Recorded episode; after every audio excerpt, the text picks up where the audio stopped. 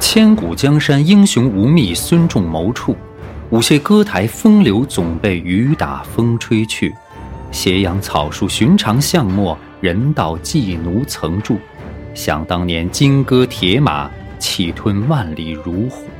袁家草草封狼居胥，赢得仓皇北顾。四十三年望中犹记，烽火扬州路。可堪回首，扶犁祠下一片神鸦社鼓。凭谁问？廉颇老矣，尚能饭否？何处望神州？满眼风光北固楼。千古兴亡多少事，悠悠不尽长江滚滚流。年少万兜鍪，坐断东南战未休。天下英雄谁敌手？曹刘生子当如孙仲谋。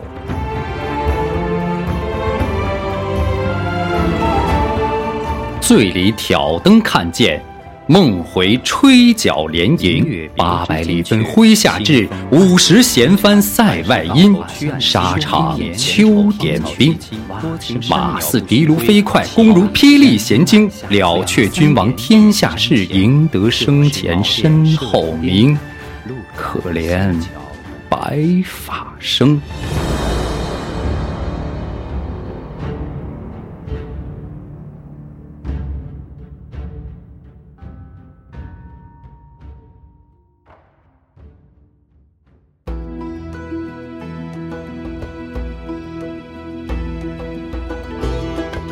胡说历史，笑谈有道，欢迎您收听由后端组为您带来的《胡说有道》。喜欢收听我们栏目的朋友，可以在公众号里搜索“后端组”来关注我们，里面有小编的微信，您可以让小编拉您进我们的微信群，与我们聊天互动。大家好，我是主播道爷，大家好，我是胡四儿，好久不见啊！欢迎回来。这猛的一下，俩月过去了啊！上期我给听众许愿了啊，这期节目咱们得说点猛的，不能让我再像流水账一样了。上期你要不是在节目里许了愿的话，你都坚定不了我回归的信心。 你看，就是是吧？都快写血书了。 嗯，赶紧，咱们就接着来啊。上一集讲了半集的算卦啊，占卜是吧？烧龟壳，啊嘎巴嘎巴。是是是， 哎呀，摇摇叶子哈。嗯，怎么着？你想来吗？来刚算才一个。刚才那个来这录音这儿这路上，他这车里就放着这个奇门遁甲的课， 所以我这听着就跟算算数似的。它是反正有一点儿是需要计算的啊，那大部分的时候是逻辑运算啊，逻辑有一定的规律啊。咱这期不聊这个，他这他这个写代码的这个人吧，他这他就对这种东西， 请叫我周逼。那咱们继续讲《水浒》啊，嗯哎，不能老算命，命越算越薄啊。咱也不知道谁说的，有没有道理咱也不知道。咱讲《水浒》啊，马上就要招安了，嗯终于朝廷上派了一靠谱的人儿，让苏元景来了。啊，也算是素元景自己主动请缨。皇上呢也觉得就是高俅那一票人啊，也确实不灵，你去吧。三十六面金牌，七十二面银牌，装好揣兜，哎，就带来了。这个欲速重重喜哈、这就是早早打下的伏笔是，啊，早就知道是他得来，哎，素元景呢还是跟以前他们都一样啊，先到了冀州府，哎，见到了张叔夜。张叔夜一看素元景来了，踏实了，这事儿就有谱了，赶紧跟素元景打了个招呼，我说苏大人啊，您少歇，我先去送个信儿。张叔夜得跟梁山这边说一声，我们这边安排了，安排人来了，谁来了是吧？你们这边怎么招待？哎，这都有一定的朝廷礼仪。张叔夜来到梁山呢，宋江一看，哎呀，这是张大人啊，脸熟啊，说起来也是地方父母官儿， 哎，对啊是吧对对，一直给您添麻烦啊！你这嗯，听说过没见过哈，两万五千里，今天终于到我这儿了，就想留这张叔夜在这儿吃个饭啊。张叔夜一看，哎，不吃了，不吃了，苏大人那边等着呢，咱把这事先办利落了，以后哎，来日方长。嗯，宋江一看，哎，行，办事儿要紧啊！，对，就安排了吴用、朱武、岳和、萧让，跟着张叔夜一块儿回到了冀州。哎，真难得，你每次都得喝是吧？哎真不愧是山东 地界儿，来了，先先先来是吧？对，几大碗整起来是吧？哎，就这回办大事儿，哎，不能拿酒耽误事儿。对，吴用、朱武他们兄弟四个跟着张叔夜来到了冀州府，见到了苏元景。苏元景一看吴用，哎呀，老熟人了，华山时候就见过。嗯，对，苏元景知道吴用这人啊，有才学，有能耐，啊，就说你看我们这趟来了，朝廷非常重视，啊，你们回去安排一下吧。吴用、朱武他们哎一看，哎，这回是这么回事儿了，不是说让那个什么铜冠呐、什么乱七八糟、什么高俅这玩意儿、嗯来了，横不是眼睛、哎是吧？竖不是鼻子的，是。而且苏元景一看，人家是真正的是带着皇上的对梁山的信心来的，哎，对，赶紧就让人给梁山上面送信儿。三天以后啊，苏元景这队伍就奔着梁山来了。宋江这边也安排停当了，大家都在金沙滩上，哇，上百辆战船啊，在身后，哇，前边一票一百零八个兄弟啊，在这等着。可能现在是一百零四个啊，那四个跟张世伟一块儿。对，苏元景一看，嗯真是啊，这梁山上真都是豪杰英雄。华州一别，这阵仗更大了，真好。宋江就邀请苏元景啊上山了。上山之后怎么怎么吹怎么累是吧？哎，锣鼓喧天，在此不赘述。到得山上，苏元景就拿出了皇帝的招安赦书，安排这个梁山上念一下。哎，这招安赦书跟之前就不一样。嗯，怎么说的？朕自继位以来，用仁义以治天下，公赏罚以定干戈，求贤未尝少怠，爱民如恐不及，遐迩赤子，贤知朕心。切念宋江、卢俊义等素怀忠义，不施暴虐，归顺之心已久，报效之意凛然。虽有犯科，各有所由，察其中情，深刻怜悯。今特差殿前太尉宿元景捧诏书亲到梁山水泊，将宋江等大小人员所犯罪恶进行赦免，降金牌三十六面，红锦三十六匹，赐予宋江等上头领；银牌七十二面，绿锦七十二匹，赐予宋江部下头目。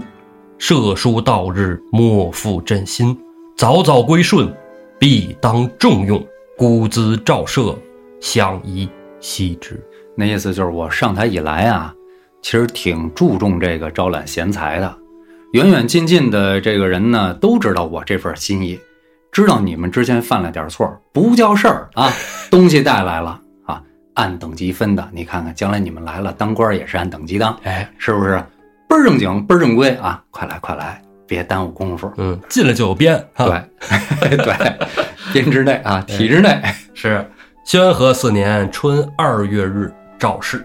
他要是能在体制内的话，确实是挺好的啊。这是在宋朝来说，真是完成一次阶级的跨越。对，它跟现在咱们当当这个什么公务员呀、当官儿之类的还不一样。宋朝待遇好像是是吧？有史以来最高啊！嗯，对呀、那都不说当官儿，有文化是吧？您考个秀才啥的都能领钱。起码你见着人不用跪下磕头了。哎，是吧？你是当你考上秀才，你不用见着那穿长袍的就趴地上磕头了。你对现在你现在你要是还是这种这种世道的话，那大家就都想着当官了。嗯，宋江带头的梁山众兄弟一听这诏书，是那个来磕头谢恩，咚咚咚啊对！这个手续就已经办到这儿了，就走流程就完了。对，走流程啊！梁山一伙儿在山上怎么收拾啊？呃，肯定这肯定得喝啊！对，跟孙元庆肯定得喝。关键梁山上有自己的家当，哎，喝完了以后呢，人苏元宁得先走嗯啊。宋江就说给送下来，说您放心，我们很快收拾完了就走啊。反正就是客气的话吧，得得给说一说啊。然后什么这个口头上呢也正面应上，啊、哎，对，哎，事儿就基本上就妥了。是梁山这边收拾着，宋江也得抽空把兄弟们叫起来，该说的话得嘱咐。有些梁山上的事儿咱也得办了。头面上的话，宋江肯定就要说啊，众兄弟在此，自从王伦开创山寨以来啊，之后是朝头领让山寨如此兴旺。我自江州得众兄弟救我回来之后，推我为了老大，已经过了好几年了。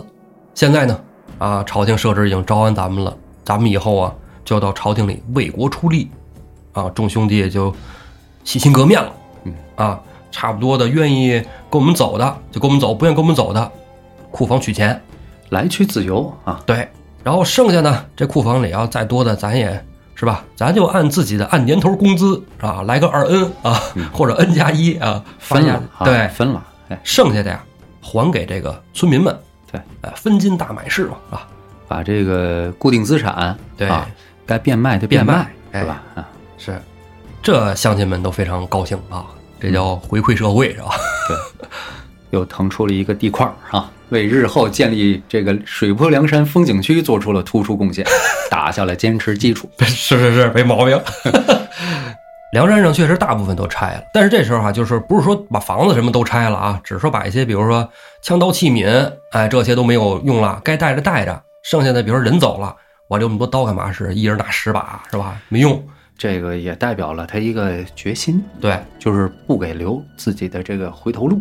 哎，但是吴用啊，给宋江提了个一个建议嗯啊，就说家眷还留在山上，嗯我们先去，嗯，先看 看。对，老爷们儿先过去，家眷老幼的是吧？先搁山上等着，有信儿再说。因为你给编制了，不一定分房，你知道 吗？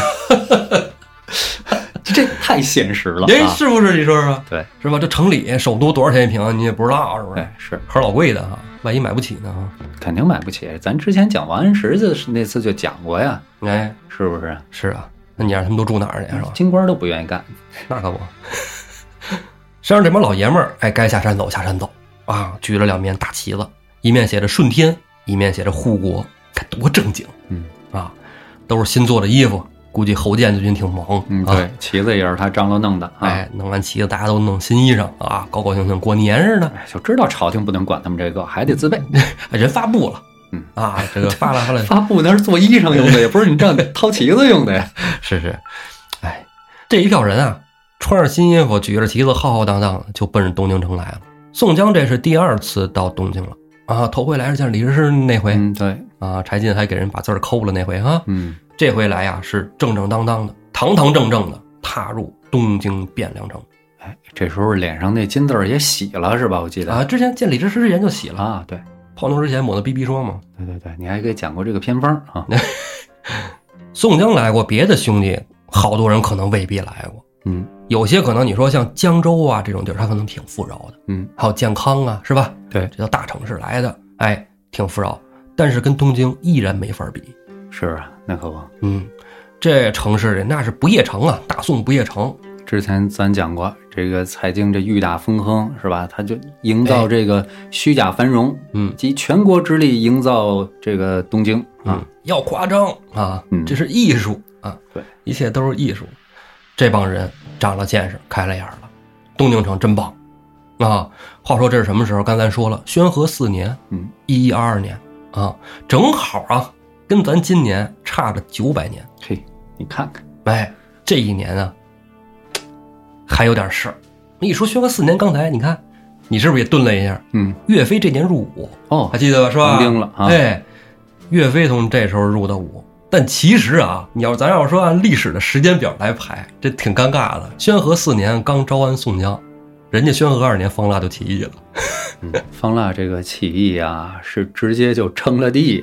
哎，这对嗯他他这个叫正经的这个起义哈、对，啊，宋江他们还可能还行，地方豪强，咱不管宋江是啥啊嗯，这东京的这个汴梁城啊，现现在这个开封你去过吗？我哦还真没去过。我也没去，但是后来我挺想去的。我看他那个从地图上看啊，有朋友去过的，说那儿弄的那个宋都皇城旅游度假区弄得不错。嗯，我也想去，这个要去简单，就是不让出北京。现在，哎，等能出京了，回头约一道啊，这个挺不赖的啊。对，说是现在重现了当年大宋那个辉煌盛况啊。啊，感情好。是，当然咱现在看的比宋江看那个可能更繁荣，对，是不是？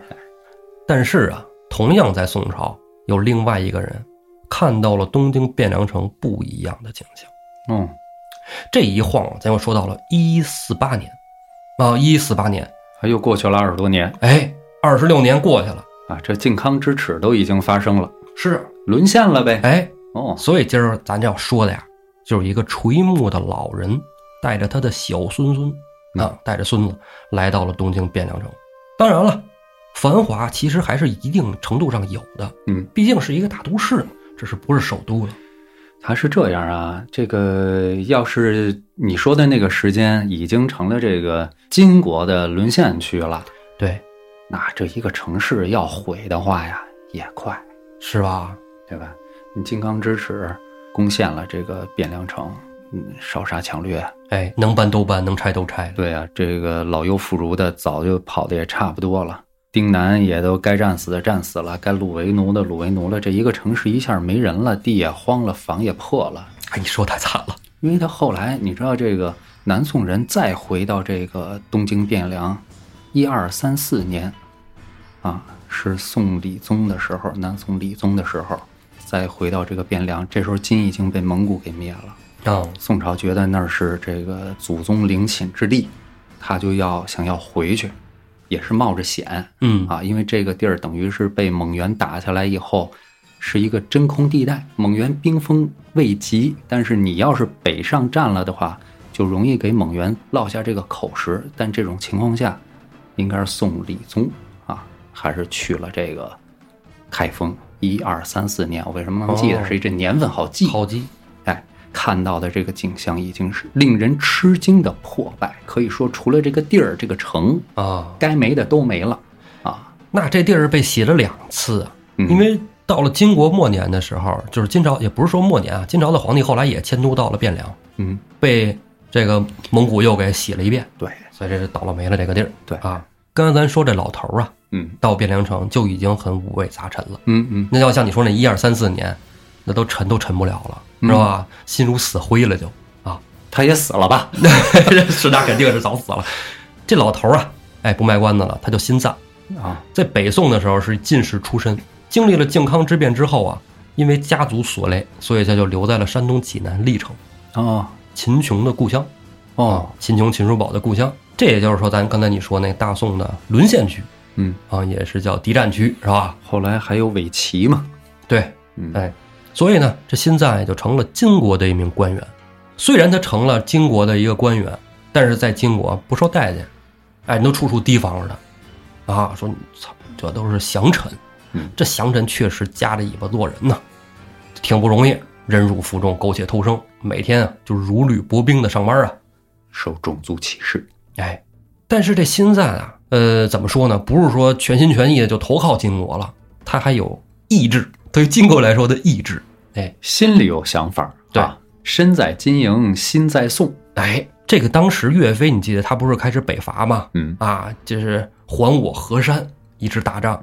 而且呢，岳飞在往北打的时候，这北边有很多游击部队在帮助他，嗯，是吧？哎，保寨啊，对，这新赞虽然岁数大了啊，上他的班儿，但是他儿子偷偷的练兵，组织这个游击队。哦，啊，就帮助南宋北伐的军队一起偷袭金国的那个什么粮仓啊，这那的，哎，烧一下，抢一下，嗯啊，偷袭，组建了一支反抗金兵的义军。辛文玉啊，媳妇儿也特支持他，辛文玉就是辛赞的儿子，对呀、啊，哎，媳妇儿也支持。老爸呢，虽然嘴上不说，但是心中呢暗暗的伸出大指啊。一四零年啊，这辛文玉夫妇啊得了个大儿子，高兴，全家特高兴。老辛赞啊，看见这个呀，大孙子高兴，这是好事儿。嗯，儿子就跟老爹得商量啊，说这孩子取个啥名儿啊？哎，老头儿就说呀、说我这一辈子最敬佩的，那就是咱西汉的霍去病。所以呀、我这孙子名字我就叫他辛弃疾。嘿，你看看，气急对这个祛病啊。哎，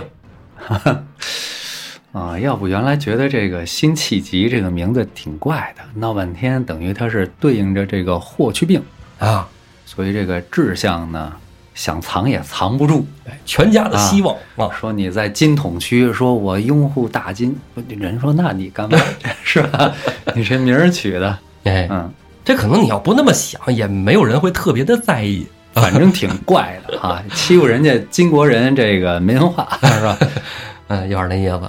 这期好多人就知道了，我们该聊辛弃疾了。嗯，辛弃疾哎，就是的，聊过苏轼，咱聊辛弃疾并不意外嘛。苏辛嘛，是吧？苏辛啊，对，再者说了，我这个好不容易回归了，不飞都对不起你。没错儿。但是辛弃疾啊，命不好，两岁的时候啊，他爸偷偷练兵的时候，让金国士兵给发现了。那就完了。哎，一个按键就给射死了。射死之后呢，这你也没法声张。那我们训练的这个是吧？家族院丁啊，我们家人口多，房子大，住个一两千人怎么了？那不行啊 有，点养过养分啊养私兵那肯定是啊，是，但是没撕破脸，没撕破脸面。哎，这家还能在金国待着。但是啊，这辛文玉的妻子啊，因为丈夫死了嘛，嗯哎，伤心过度，没过多长时间人也没了，嗯，等于就剩下这个新赞带着这孙子辛弃疾俩人一块儿过日子了。爷爷带着孙子啊，哎，对于新赞来说，辛弃疾是他活下去的唯一希望，全部精力都放在这孙子身上。哎嗯呀妈，人是 这聊真不礼貌。哎呀， 哎呀，心里感觉嗯怪怪的啊。你反应真 大，你反应这么大，能录到节目里吗？呃，没事儿啊。 哎呀，不能这么说哈。哎，现在对辛弃疾啊投入了非常大的精力嗯，啊，那学习呀、把自己的能耐、满腹的这个经纶全都传授给辛弃疾。哎呦，我看你也真是挺逗，能自己把自己逗那么笑哈，是不是人傻容易开心？ 我都没反应过来。嗯，但是现在平时也上班，你不能老教孩子，对吧？嗯哎，等到辛弃疾八岁的时候，就给他送到了柳湖书院去学习，找专门找先生嗯，啊，刘瞻，在当时还非常有名儿的一个学士，哦，让他来教导辛弃疾。这时候最重要的一个辛弃疾的朋友，其实很重要，可能应该是在历史上更重要的一个人嗯啊。辛弃疾的一个好朋友，他的同学，党怀英，哎，他们认识了。哎，他们认识这个岁数，就是跟咱俩认识那时候差不多， 哦，哎，算是发小吧。八九岁，对，啊哎，关系特别好啊，在这儿一起学习，俩人都非常刻苦。但是刚才咱就说到了，老头儿不是带着辛弃疾到了东京汴梁嘛？嗯，哎，一一四八年，等于从山东走了。对，给调任到了呀，汴京邢台尚书省，啊，官儿也不小啊，五品官儿啊，挺大。带着辛弃疾第一次来到了开封，老头儿啊就跟辛弃疾啊就说说这儿以前是宋的首都，啊，咱大宋首都。辛弃疾可能对大宋都没有什么特别深的概念，因为他出生的时候就已经是金国人嗯，啊，他到南宋可能得签证，对， 对吧？算出国。啊，没照片儿可难了。哎，但是你在别国看到自己故国的首都，那是一种什么样的心情？辛弃疾体会不到，可能辛赞呢，心里肯定是不老舒服的。咱别忘了这个金人这打扮，啊，这发型儿哎，跟汉人就有明显区别。对，人工谢顶。嗯，昆发啊， 爷爷就给辛弃疾灌输了一个什么概念？就灌输的是“义不谋下，夷不乱华”，哎，就是咱们都是华夏子孙、大宋子民啊，咱们不能有意志，嗯你得知道心在哪儿啊！夷，外夷不能乱了华夏呀。嗯，反正就在他的教导下呀，这辛弃疾确实胸怀大志。这孩子就小时候起小就跟人不一样，你知道吗？他十四岁的时候啊，觉得自己是那个了，跟他爷爷说：“说我考试去啊，我上燕京赶考。”嗯啊，燕京啊，赶考考试就是科考嘛。对，其实他不用考也行，靠他爷爷的这个叫什么？恩荫。哎，恩荫啊，荫补也可以入仕。对，因为刚才你说了，他是五品官儿，是这个五品官儿啊，在这个宋朝的时候是一坎儿，啊，不是你所有人当官儿了，家里的人就不用去服徭役，啊，到五品和五品以上，你家里的人才不用去服徭役。不同阶层了，对，破圈儿是吧？哎但是辛弃疾还是想自己考试啊，不想靠这个家里啊关系啊门路我都不用啊自己考。爷爷也特支持啊，你去吧，是吧？哎，但是他走的时候，爷爷送他到门口，看着辛弃疾的眼睛，辛弃疾觉得他爷爷眼睛里有东西。果然，辛弃疾呀、他也心里有东西，带着爷爷的这个奇怪的眼神，独自上路了。爷爷说实在的，肯定是有些话想跟他说，又怕这个黄口小儿哎，把不能不严多说，哎啊，对对对，万一要说谄媚点儿什么，害了啊性命。对，这个忍这么长时间了，而且他全部的希望都是在气急身上啊，嗯对吧？就差点叫这个心去病了，是吧？得，那去心病。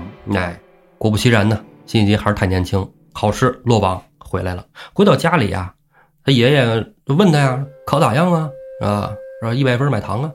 辛弃疾说，哎，没有啊，没有，爷爷我没考上啊，没考上，落榜了。爷爷说啊，没关系，来年再考，对吧？哎，以后再努力啊，再考。结果这爷爷没转身呢，辛弃疾从怀里掏出一张纸递给他爷爷，说：“爷爷，你看看这个。”爷爷展开这张纸一看，泪流满面。心电感应成了，说说完成什么任务了？辛弃疾啊，拿这张纸歪歪扭扭画了一个从东京汴梁到燕京的路线图。啊，哎，这路线上都有什么城，哪儿有山，哪儿有水，哪儿有桥，写的仔仔细细。这就是天赋。这个辛弃疾后来他打仗也好，他干什么也好，他就是一个特别注重情报的人，哎，是这是他一特点。细致等于啊，从小哎心细嗯。但是这图啊，爷爷看完之后真是精神上非常感动，但是这图上还有问题啊！你这个还年年轻，不太能用。对，还嫩啊，慢慢学吧。哎，当然也没有多说什么，这图具体干嘛用，爷儿俩都不提，但是心里都各自有数。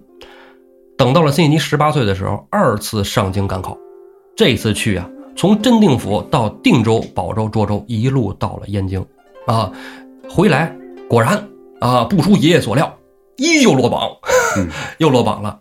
但是这次拿出来这个绘制的地图，就完全不一样了。这一路上各个的州府的屯兵情况、城防布置、经济状况，写的是仔仔细细。这明显就不是奔着考试去的。哎，啊，他爷爷看了这张图，二目如电呢，有希望了啊，家国的希望啊。刚才道爷老说这个燕京，就是这个金朝一开始这个建都在是吧？金中都就是咱现在北京房山那块儿房山啊哎，当时这个汴京啊，已经不是金的首都了。当然，后来蒙古南侵以后，金迫于压力，他也南迁，把这个政治中心又重新放在了汴京。但是当时来讲，哎，要考试，来北京，对，是因为北京考试容 易，是吧？尤其是山东孩子，还真是，嗯还真是，山东的生源太厉害嗯，了啊！辛弃疾成长成如今这样，他爷爷跟他父亲，我觉得都非常欣慰啊。他父亲也能瞑目了。嗯，啊，这个孩子真是不是那种蛮干的啊，李元霸式的那种啊，蛮夫不是，这是一个将才呀。辛弃疾跟家呀，那就继续自学嘛，自己学习啊，因为岁数也大了，自学能力也可以，学习啥咱也不知道，肯定跟科考是无关了，他也没心这事儿。嗯那考给谁当官啊？是不是？哎，一转眼三年过去了，这一年辛弃疾就二十一岁了，这是一个坎儿。咱不是说二十一岁是坎儿啊，咱没那么迷信，嗯，但是是这个辛弃疾的坎儿，跟他相依为命的爷爷这年去世了。哦，哎，那这个是打击挺大，是，然后朝堂上也发生了一件大事。嗯自绍兴和议以后啊，嗯，其实宋金啊和平了二十年，绍兴和议就是这个高宗啊，秦桧儿弄嗯那个、对对对，啊，以岳飞是吧？嗯，哎，砍了岳飞，然后签的绍兴和议嘛。嗯和平了这么些年，其实对百姓来说不容易。但是这时候金国呀又发兵了，完颜亮出兵攻打南宋。嗯，咱们大部分时间都在关注宋，而忽视了金。对，就是辛弃疾，咱们得把他放在一个那个大的环境中说这个人，是是吧？因为他跟一般的文人不一样，他又不是传统意义上的武将，对，所以造就了这么一个特殊的、特殊的人，这个大环境就很重要。尤其呢，你像咱们这个宋朝的脉络，咱们俩这么讲一溜儿，大家都已经很明细了啊。哎，对，差不多吧。金还是不了解。哎，从这个宋北宋末年这个神宗、哲宗、徽宗、钦宗啊，嗯到了这个南宋初年的这个高宗赵构，嗯，啊，乃至于他后头的哎，孝这宗啊，个孝宗啊、光宗啊，是吧？嗯宋这块儿大不差不多，但是这个这帮完颜这块儿不说说呢，大家就有点糊涂。嗯，对，稍微简单说一下这些完颜，是吧？捋一捋这个宋跟这个金之间，它到底是怎么一个曲折的对，关系？他有什么？变化啊？你像一说这个金朝廷这皇帝，耳熟能详的，我记得上学那会儿就跟顺口溜似的，嗯完颜阿骨打啊。对，这个名儿太有意思了，嗯朗朗上口啊。对，完颜阿骨打呢，他就是这个金的开国皇帝，就是金太宗。嗯啊他爸爸是这个完颜赫利勃，加上完颜阿骨打，这爷儿俩呢，前后几十年呢，等于是统一了女真各部。具体来说，就是生女真啊，啊，统一了女真各部呢，创立了基础。啊哎，创立了这个金国，主要贡献两条。要算上统一女真三条，一个是统一女真，一个是建立金朝，一个就是灭辽。灭辽。哎，灭辽、阿骨打呢就是这么简单啊。哎，听说建金呐，还跟这海上之盟有关系，这个 不知道是不是正史啊，啊也是道听途说。这个大宋跟金当时是女真嘛，签订海上之盟的时候，就说说他们得定个国名啊，是吧？我们宋跟同同意你是国家了，嗯你可以独立了，嗯你叫什么国呀、说是他们这个叫金国啊，为什么呢？说这个宋是火命嗯，啊，这个火克金，你叫金，我还没事儿，我们到时候压着你。 对他当时呢就是说，契丹建的这个辽是什么意思呢？冰铁。啊，边铁对是啊，然后呢，女真呢就说，那他们是铁，我们得比他们要更金贵，哎，哎，就叫了金嗯，啊。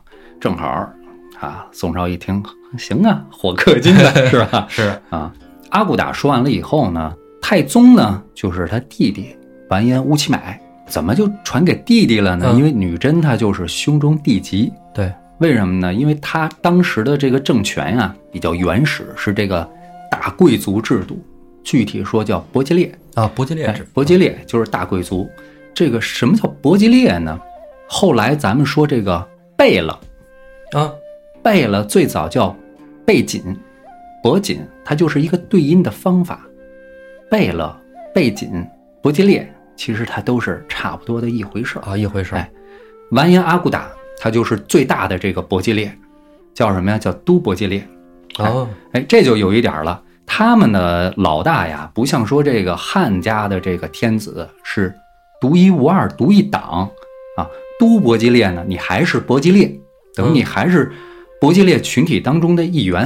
啊，你一比如堆，嗯对，你 一一堆当中的排第一个的这个伯吉列是吧？哦联邦制， 哦哎，可不就是这个氏族同对盟那种感觉嘛哈。然后这个，你比如说像靖康之耻的时候，说这金军啊占领了这个宋朝的皇宫以后，这些个贵族们听说皇帝出门得打这个黄色的伞盖啊，嗯，贵族们、宗室们就喊着说啊，你们这儿有多少副伞盖，都给搬出来，这些伯吉列得一人来一副。你搁汉家，你这帮王爷是绝对不敢用天子仪仗，嗯对？吧？对呀，所以就明哎，杀他头啊他们这种等级吧，就唯我独尊的那个等级就就没有那么的严格嗯，啊。那他们皇储叫什么呢？咱们叫太子，对吧？太子爷他们叫安班伯吉列，一般谁来当呢？啊就是这都伯吉列的弟弟啊，啊，不一定是大哥是都伯吉列，就得是二弟是安班伯吉列啊。嗯哪个弟弟最有实力，哦，就是下一任的皇储哈、安班伯吉列。举贤所以你看后面的这个他们的下一辈儿完颜宗望，二太子嗯，是吧？他就是阿骨打的二儿子。宗弼呢，就金兀术哎啊，老四四四太子是吧？哎，汉族皇帝没这叫法儿，他们这一代一个一个传呀、直到说这一代有能力的伯吉列都传过一轮儿的，那下一代或者如果年龄合适的话，隔一辈儿的下一代这些皇子们，实力最强的那一位，就立为新的都伯吉列。哦，啊，刚才说了，北宋就亡在这个完颜乌齐买的手里，太宗的手里。太宗死后呢，他这个皇权呀、就又交回了他大哥阿骨打那一支儿。太祖的嫡长孙叫完颜胆，即了皇位。这个完颜胆呢，就不像那些他那些能征惯战的叔叔是吧？完颜宗弼他们那样，对，史书记载说，这个完颜胆就是后来叫金熙宗啊，像一个汉家公子，他视女真呢为这个无知夷狄，啊，哎，野蛮人他叫完颜胆，他的女真名叫什么呀？叫完颜和剌，不好听，所以呢就叫他完颜胆。胆是哪个字儿呢？就是胆就是诚实的意思。你看周文王他爸就是古公胆父，哦好字儿，哦，那就是檀香的檀的右半部分，是吧哎就是那个字儿啊。其实那个完颜阿骨打跟完颜乌齐买也有汉名儿，取的还都挺好听。阿骨打叫完颜敏，哦一个日一个文，哦，敏就是天空。还挺好听就后来那个清朝道光皇帝就叫爱新觉罗敏宁嘛。啊，哎，乌齐买呢叫完颜盛，上边一个日，下边一个成，哥俩呢还都是日字头，挺讲究，嗯，说明就有汉奸， 哎，汉奸啊。肯定有汉臣在这边对出谋划策啊西宗呢，完颜胆呢，刚才咱说了，他就像一个汉家公子一样，是吧？看他女真的这些旧习惯哪儿都嘖不顺眼，那肯定大力推行汉化呀。对，哎，他就把这个伯吉列制度给废了，按照汉家朝廷的习惯设立了官职。哦，父慈子弟了，对，而且呢，他就推崇这个汉族文化。伪旗，刚才咱说那个、嗯伪旗也是在他手上废的啊，为了打击他叔辈的这些嗯，让叔父辈。哎，所以所以说到辛弃疾那时候，就是尾鳍没了，哎，对了，嗯这些本来来说呢，对北方的这些就是沦陷区的汉族来说呢，是好事儿啊。你看他这个金熙宗就完颜胆，他这个熙，他这个谥号里的熙，我还特意查了那个谥法，是个好的谥号，赞谥。嗯，哎，但是呢，人再好呢，怕受打击。这完颜胆呀，后来先后死了两个儿子，哎呀，绝嗣了。从这以后呢，他就感觉周围反对他的人潜伏在暗处，都想，因为你对绝对对你绝嗣是吧？对，太子是国本啊，哎老百姓家也这样是吧？以前那个农村啥的，一说家里没儿子就是受欺负，这这一一多疑以后呢，就开始滥杀无辜。哎呦，这个金熙宗的滥杀无辜是相当有名的，他的嗜杀成性要摊开了说，又能说半集，所以就不能 说啊。行，对吧？为了能赶紧接上后边故事，咱们就赶紧让他的弟弟啊、族弟啊、堂弟完颜亮，就刚才、哦哎，完颜亮发动政变就把他杀了，是吧？这个大名人了，啊嗯这完颜亮呢，就是怎么名人，就是他就是他死了以后呢，他那谥号都被夺了，所以对一般就叫他废帝啊。嗯比较有名的就是海陵王这个海陵名字王哎，海陵王，因为他呢是这个弑帝登基是吧？他把他大哥给杀了，登的这皇位，世帝登基，对，弑杀的哦皇弑帝，哎，然后这个，所以他呢也是很多疑的，多哦疑就要杀政敌，对对吧？？嗯他他他的兄弟宰了 他，对，他的嗜杀成性呢，要是摊开了讲，就跟完颜胆正好凑一集，所以也不能说啊， 这是为下面的节目埋下的伏笔吗？不是太占太占地儿，是吧？你这我一回来就飞中飞， 人说你的节目风格变化太大， 哎，咱们就说跟宋朝有关系的，因为到了他们这辈儿啊，等于比阿骨打的孙子辈儿了，这汉化程度都挺高的了。哦是完颜亮啊，据说是读了刘永的那首《有三秋桂子，十里荷花》，啊，描写这个临安府，这个这就是当时的这个临安府，杭州。哦哎，好看哎，漂亮，美景美人儿，那话怎么说的？东南形胜，三吴都会，钱塘自古繁华，烟柳画桥，风帘翠幕，参差十万人家，有三秋桂子，十里荷花，是吧？这哎节选哈，刘永的。又听说那儿美人儿多嗯啊，所以呢，就对南宋呢产生了浓厚的兴趣。是没别好比，完颜亮曾经说有三志啊，三个志向：一是国家大事，皆出我出，就是哦这国家的事儿我得一人我说说了算算。哎，二是率师法远，执其军长，问罪于权哦。就是我得到处打仗去，把你们的老大给我跪那儿认错哦啊，重叫在杀老伐叫我老大，对吧？嗯哎，三呢就是无论亲疏啊，无论亲疏啊，嗯干嘛尽得天下美色，还怎么好着看？而妻之，啊，甭管你关系跟我多好，哦嘿，你媳妇儿长得漂亮， 我就得抢过来当我媳妇儿。这哎呀第三个志向，我操，是吧？第一条她是皇帝，所以没问题，是是吧？第三条呢，这个这个他不是弑杀吗？刚才咱说了是吧？杀谁呀？杀宗室，对吧？啊，谁媳妇长好看，先把老老爷们儿砍死，对，杀完了以后，对吧？剩下家，你说这没错呀。剩下家里那些女人，什么姑姑、嫂子、侄女儿，就自个儿全都留着用了。 哎呦，后来把他推翻的那个完颜雍，啊啊啊，怎么就把人完颜雍逼到那个份儿上？金世宗就是因为他看上人完颜雍的媳妇儿了，哎，看上弟妹了，结果弟妹殉情了，哎呦，是不是？弟妹自杀了。哎，你说自古都说啊，女人是祸水，咱看看啊，这不是女人是祸水啊，嗯对她是哎是这男人不是好东西啊，你看这个都啥志向，这都你关键你看，当时这个金人北方少数民族的习俗，这寡妇再嫁就得嫁族内人对，合理合法。哎，我操，哎，对，他就刚才等于制造人为制造一个机会而已。你刚才说这胸中地级，好像是说不光是这个管理这个位置岗位给你，对，连家人都得，器械全都得收了其实就像一种托付，啊。因为你在那种游牧民族，当然金人是狩猎民族啊，嗯，金人是狩猎和农耕混杂，因为咱们知道他那个金国发源于哪儿啊？白山黑水对，咱现在说就是哈尔滨东南部的阿城啊，黑土地之上啊，它是有粗放的农业的。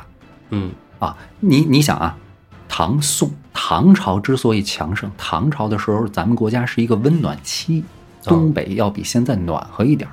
要么人都穿着这个露胸的衣服呢，哎那暖和 是吧？哇塞，哎出你这个视角真是不同啊你！看，在东北呢，它等于这个金人啊，虽然没有那么高超的农业技巧，但是它通过粗放播种，它能够收获一定的农业的呃产品。对地啊方，地所方以它有一定的农业的文化基础在这儿。是，所以你看，这个金，包括后来的清，嗯他们接受汉族同化的程度就要比蒙古和契丹高。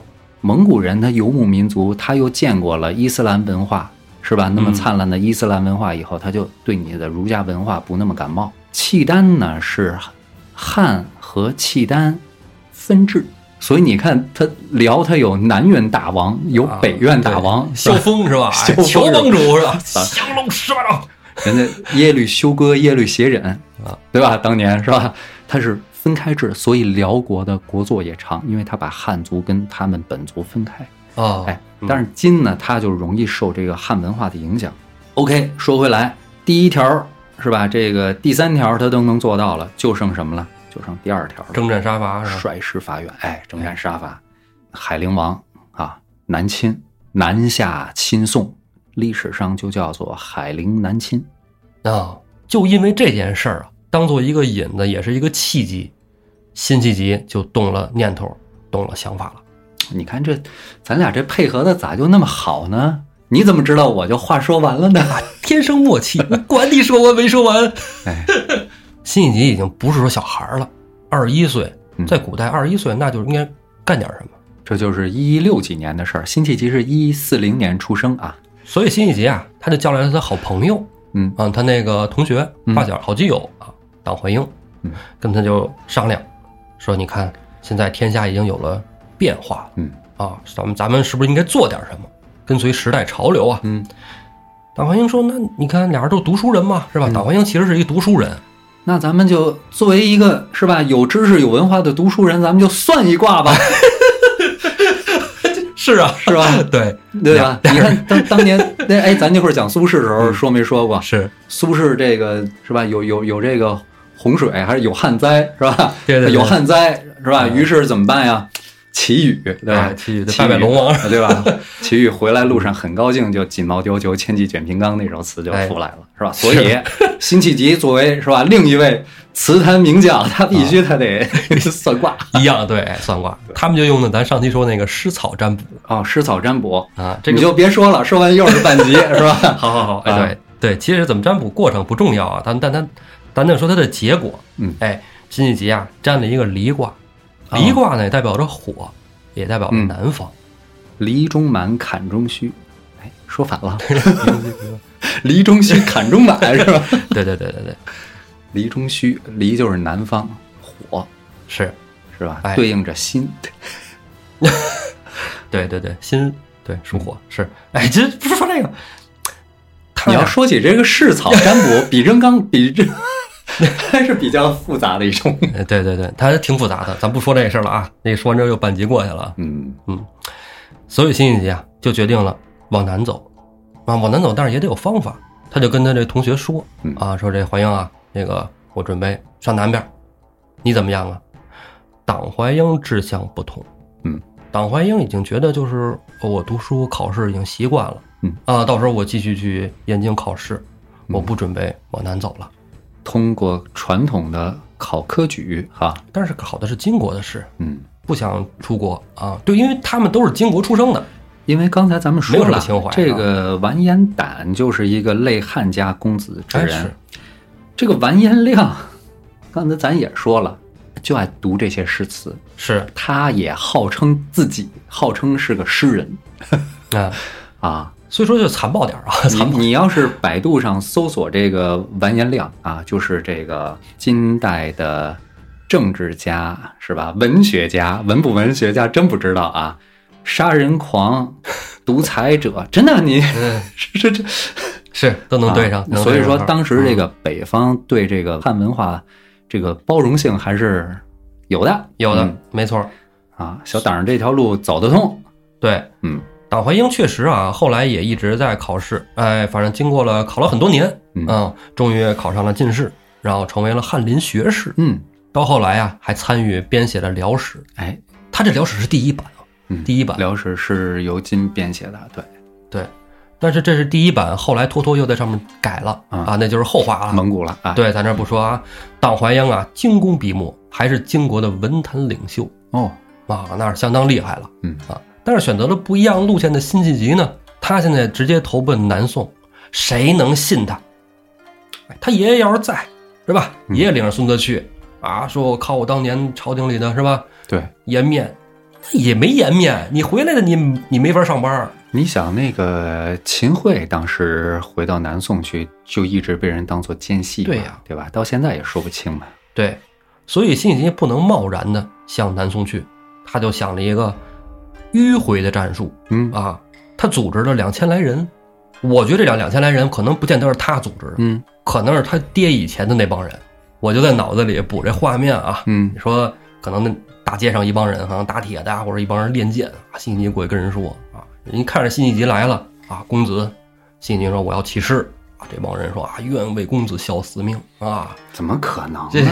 没准儿没准儿啊，没准儿没没准儿，他这个东西其实就是有一批生活无着落的人，类似这个，简单这么说吧，他这个事儿就跟宋江哎，在梁山泊聚义，然后投奔宋朝就是类似吧，形式上啊，但他很很快啊，嗯很快啊，嗯反正组织人数不少，两千人，反嗯正是这么说啊，人真不少，组织两千人挺大一大片的，当时是他交了一个朋友，那个朋友是个和尚，还是类似僧侣模样吧，然后那个人手下有一千多人，啊，不知道是不是说的是一个人马。后来这个和尚还背叛他了，是吗？又被他给抓回来了。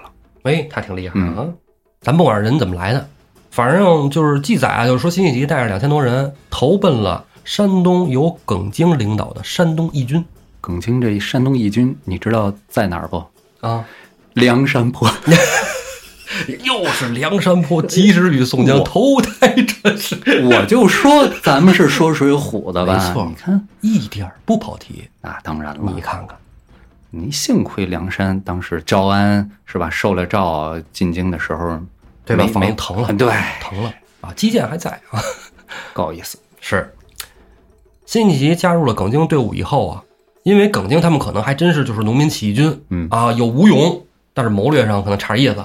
缺这种有文化的人哎，辛弃疾一去如虎添翼，哦，大部队啊一起征战济南、东平、兖州、淄州，哇哇哇哇又打董平，啊！这回没有董平了。是，没有使双枪的啊，这个辛弃疾就负责在这个军里头写这个招讨檄文， 啊，真的是吧？是是啊， 我没想说，反正他在地图啊、情报啊这一块，我觉得那是对相当有建树的，没错儿。啊这个辛弃疾呀，带着这两千来人投奔耿京以后啊，耿京给他安排了这么一个文职啊，哦，然后呢，辛弃疾呢又招来了刚才我说的那个和尚，我忘了叫什么了，又带了一千多人投奔了耿京。嚯，结果这个家伙呀，把这个耿京的大印给他妈偷跑了，哟，偷跑跑了。哪儿去了？那当然是这个送到燕京了，啊，要去请功。耿京大怒，说你带来的什么人？你推荐的什么人？要杀了辛弃疾？你的兄弟是二五仔，哎，辛弃疾说：“你别去啊，这哥们儿把我也气着了。”于是这辛弃疾带着人马啊，自己跑在最前面，骑马跑在最前面，算准了他到手啊，从山东奔燕京这道儿熟啊，嗯，太熟悉了。算准了那和尚拿着印要走的必经之路，在那儿埋伏着，单人独骑把这和尚给掐住了。这和尚是一见着辛弃疾都没炸刺嗯啊，因为据说辛弃疾得过那个世界健美先生啊，虎背熊腰是反正块头子不小，山东大汉。哎，你别说话，我先自杀。哎， 就是这意思。有这么一出，耿京就这一件事儿，就把这个辛弃疾得高看一眼，可不是一个文弱书生是啊，叫有谋又有勇，文武双全。文武双全。后来辛弃疾在回忆他起军这段经历的时候啊，留下这么一首词：“落日塞尘起，胡骑列清丘。汉家祖练十万，列舰耸层楼。谁到头边飞渡，一夕明消血污。风雨佛里愁，寄子正少年，披马黑貂裘。”从这词里能看出啊，当时的辛弃疾那是相当的威风。嗯，啊，咱不说《百万军中曲》上将首级吧，但是这个在军营里那也是有一号，对，而且这他带的队伍那也是响当当的队伍。他们这他们这支起军呢，主要作用那不是说跟金军的大部队正面迎敌，那你就说不好听的，你就可能也就万把人儿嗯，啊，就撑撑死了，那五万人到头了，对吧？梁山上能搁多少人呢？但是明枪难躲，他暗箭难防，哎，他是搞吧？偷袭，对，打打游击，断断后路。对，南宋跟金军队正面硬刚，嗯，他在后面，比如说我偷袭个粮草啊，哎，是吧？小股袭扰一下啊，还是很烦人的。哎，对对对，这很很重要啊，游击战啊，很厉害。一开始打的面还是挺好的，后来又有大事发生了嗯，啊，晋国出大事儿了。完颜雍自立，就你刚才说那个嗯金世宗完颜雍，刚才不是说到这个海陵南征了吗？嗯是吧？他走了，这个老窝儿啊，让他弟弟给端了。这个完颜雍啊，得到了族人的拥戴。都是媳妇儿被完颜亮给睡了嘛。我记得好像是他奶奶支持的。然后嗯，哎，他就自立为帝，就是金世宗。完颜亮呢，当时在前线打仗，忽然后方传来了这个坏消息，说您现在已经不是皇帝啦。留给完颜亮的有两个选择：一是掉头杀回去，二是我直取临安府。哦，哎，于是完颜亮选择了第二个选项。结果呢，碰着了另外一个历史名人，他就是于允文。于允哎文 哦，这个在采石这个地方，采石矶啊，南方这个到哪儿都叫什么矶，我理解就是码头，是吧？啊，啊，河口那种地方啊。于允文呢，本来是去那儿劳军的，他是去劳军那的，是个文人，他是个文人。结果呢，主将呢，主将还没到，调过去的主将还没到，来早了，来哎来早了，完颜亮到了，敌军来了，来了，怎么办？结果这个于允文这个发挥了自己的文采方面的特长，啊，这个激发了将士的士气，啊，同时呢也是科学合理的进行了一番布局，充分利用了水路上的优势，哈哈，在采石矶大败完颜亮。哎哎，有能耐。这么说吧，完颜亮就死这儿了。你看啊可惜了了。所以呢，这一下替完颜雍省了事儿了，但是客观上还是哎解了这个海陵南侵啊，这个叫采石大捷。哎啊，，你看这金兵啊，完颜亮征南宋的时候，肯定把全国的精锐都带出来了。嗯，这一下子精锐损失殆尽，金国也不得已而向南宋求和。对呀、打输了呀。嗯，宋高宗高兴啊，嗯一辈子哪儿见过这画面啊？对，大金向我求和，哎呀，都是我跪着求他。 宋高宗那边肯定高兴啊，嗯，哎，那金国这边也得有一些举措，因为他现在国力不行了。这完颜雍啊，就说了这么一个，就是在山者为强盗，下山者为良民。嗯，你们这帮流寇，哎，可以招安，或者说你们就是当良民，你们找土地耕种去。结果梁山泊这帮家伙就又被招安了， 是这意思吧？啊，其实也是，耿京他就跟说嘛，跟大家说嘛，说要愿愿意下山的就走，嗯是吧？哎不愿意下山的，哎，反正粮食也够吃的先。啊，他以为他是宋江的，结果玩脱线了。 哎，大部分人都散了，最后还留下几万人。嗯啊，留下几万人啊，辛弃疾就跟首领就提建议嘛，是吧嗯？他是不是个书记官嘛？哈嗯，提建议啊，就说要不首领考虑一下，咱们要不然投南宋吧。耿京非常赏识啊，好啊，投南宋好，毕竟人家他们这撮人的领导班子心还是在南宋这一边儿。嗯，哎，辛弃疾呢就带着耿京的希望来到了南宋。当时啊，还不是派辛弃疾去的，派的是另外一个将领，怕这将领老粗儿不会说话， 啊，所以才加入的辛弃疾。带着辛弃疾一起啊，你说那人好像叫邵进，是吧？嗯哎，反正他俩人就来了。嗯，朝廷里呢，啊，一看，哦，你们就是在背后的游击队啊！哎呀，太好了，对辛弃疾他们啊这支义军大加赞赏。朝廷里就任命啊山东义军首领耿京为天平军节度使，哇，直接封了个节度，哎，至东平府兼节度京东河北路忠义人马闹半天玩了这么一手啊，知东平府啊，啊，就那意思就是敌 敌占区是那意思啊吧？对对 对，你以为呢？就跟就跟当年秦国建国一样，就那块地儿你能打下来归你，是那意啊，对思吧？对对，是这意思。哦，嗯，哦，玩了这么一手儿对，不是在南宋的地方给他分了一个节度使，啊，是在南宋领土以外。就你那块地儿，对就你那块地儿，你那是打大 boss 打下来，你就是那儿的这个节度，对是这对个对吧？对对。但是呢，他们都是有编制了，属于南宋的在编的军官了。辛弃疾也非常乐意，就至少现在我属于是不用上南宋再办这个签证了。嗯，哎，我算南宋的官员了，是吧？嗯咱是族的也好啊，对吧？哎，我心在南宋嘛，挺好，特高兴。哎，就拿着任命书啊，快马加鞭的 往梁山泊去，嗯坡去啊。 哎，你看他就是在那块儿，他东平是 吧？是是是，看你东多平年啊，是。辛弃疾啊，在返回义军驻地的途中，经过海州，啊、在海州这儿休息的时候，突然一个噩耗就传过来了。嗯，什么噩耗呢？说这义军中啊，有一个将领叫张安国叛乱，嗯刺死了首领耿京。诛杀张安国，这是辛弃疾最有名的一段故事。哎，辛弃疾特生气啊，因为他拿耿京啊，既是当首领，又当大哥。据说这个耿京啊，就是类似晁盖那种感觉的江湖大哥哎，。你看多好！哎，哎，要么辛弃疾当时啊恼羞成怒啊，但是他没冲昏了头脑，他去找了海州的守城将士。张叔夜，那时候 没有张我又跳脱了，出戏了。哎，但据说张顺反正靖康之变的时候就就挂了啊。那个历史上，张叔夜不是海州的那个？对对对对，是啊啊。刚才一说梁山，咱们容易跳啊。 哎，到了海州啊，找到了将士啊，就说起这事儿来了，说我们是山东义军啊，现在我们首领天平军节度使啊，朝廷任命，你看任命书在我这儿呢，现在他被刺死了啊，我们的军队里出了叛徒，但是现在我孤木难支啊，嗯啊，请这个守将赐我一些兵将啊，让我们去讨伐那叛逆。这个说实在的，人家守将人是守的这一城这嗯一州，对不对？人不能说贸然出去。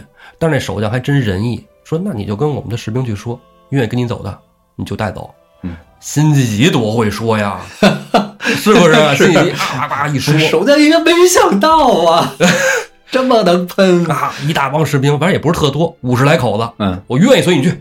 五十人啊，跟着辛弃疾就杀到了义军驻地。对，从连云港啊，海州嘛，对 吧？嗯，梁山是冀州嘛，嗯杀到了冀州啊。到了冀州啊，看那张安国大排宴宴呢，啊，大宴宾朋，啥意思呀？那现在肯定是金国给他封了官儿了，嗯，对吧？哎，吃上金国的皇粮了，啊，当上首领了嘛，是吧？爱归顺，汉奸，哎，辛弃疾看着他就气儿不打一处来，但是他这部队里人都认识辛弃疾啊，对，哎，都认识，所以说进门的时候也没人阻拦。哎，我到后边带着多人，说也不是说特多哈，五十人也不是特别多，也正常，毕竟按他那身份，对对对，啊也，正常啊。 嗯，回来了，哎，没人拦着。辛弃疾直接到了宴席上，就是张安国拿刀往脖子上一架，跟我走，哎，而且是 这就提了出来了，还是说辛弃疾那 不是文人啊， 不要被他的文人身份所欺骗。哎，嗯，把张安国就给绑了。绑了之后，这帮宴席人都傻了，说你这这老大这不是请客吃饭吗？啊，辛弃疾，快快快，坐着坐着，你干嘛呀？这是啊，什么事儿啊？辛弃疾说呀，他把他们首领给杀了，现在南宋的任命书已经在我手里了，但是这个任命天平军节度使是咱耿京大哥，耿京大哥已经不在了啊，就这孙子给宰的。南宋大军马上就到，愿意跟我投南宋的跟我走。大家一看呃是吧，那就要不然跟你走吧啊，要不然大军来了也是搅我们啊，啊。天兵一道啊，哎，辛弃疾就绑了张安国，带着这票义军兄弟投奔了南宋。那张安国交给南宋朝廷没个好，嗯，哎，就给砍了。啊，这事儿还真挺有名儿的哈。这个是对，你看这个辛弃疾，什么时候看辛弃疾的形象都是手执一柄长剑啊，哎，这个在这些诗集的这个人物里头、插画里头是非常有特点的啊，是醉里挑灯看剑嘛， 梦回吹笑连营啊！对哎，辛弃疾办事这么干净利落，南宋朝廷这种人少见的啊！已经除了在岳飞、韩忠那批人以后啊，很少有这样有胆识的人了。嗯，对辛弃疾大加赞赏。辛弃疾这会儿也特高兴，哎呦，我终于到了南宋了，我踩到了我祖国的土地上。这个时候是一个二十多岁的小伙子呀，哎嗯，血气方刚。这一刻，他觉得他爷爷、他爸爸和他自己的梦想马上就要实现了，近在眼前了。但是，朝廷最后给他封的官儿让他大失所望，封了他一个江阴通判。副市长啊，哎， 他是想领兵征战杀伐，结果却让他干了这么一个嗯， 地方的一个闲差的一官儿，就算是闲差吧。副市长兼当地的政法委是哎，总是这么靠是吧？是吧？就是这么比较好理解啊，他好就理解是啊啊，呃，懂的都懂啊。嗯，但是没办法，认命你也得认呐、嗯对吧？你 认命你得认命哈、 啊。辛弃疾到任以后，到了江阴，这公事其实没什么好办的。他有能力，脑子又聪明啊，这公事办的差不多了啊，就就闲着。但是啊，高宗退位了，啊，对，内善啊，哎，退位了，让给了这个宋孝宗，赵不是他奢亲儿子，啊，赵奢啊，哎，不是他亲儿子啊，就是之前考验的那个，对，讲过。这你别看我讲又带是着 这讲不讲的，这段可以录到节目里啊。讲不讲？ 你别看我讲不 讲的，就是宋孝宗就别讲了。有点冲动啊，他怎么笑了？你你算了算了算了，这个赵构不是那个呃搜山捡海捉赵构的时候给他惊着了吗？说那个丧失生育能力了，异地对，然后这个他又没有子嗣， 然后这个整个就是赵光义的这一支儿，所有的宗室呢又都被金人给掳走了。没人了，哎，就从当年太祖赵匡胤的那一支儿，我忘了他是赵赵赵廷美还是谁的那一支儿的，就是这个赵奢，哎，找这俩找来俩一胖小子一瘦小子，考验一下他咱们，考研一下。具体的故事咱就不讲嗯了，总之他是，哎，养子啊，对所以呢。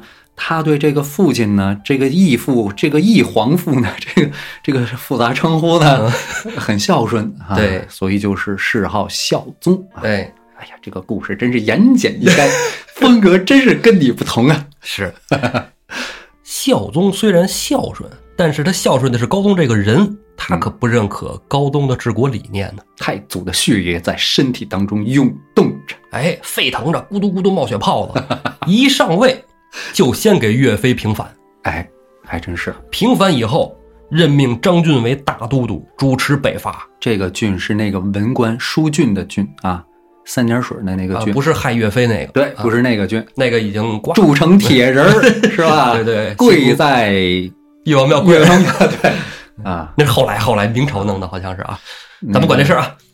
哎，主要是说这个北伐了，要北伐了，这个北伐好像有点唐突哦。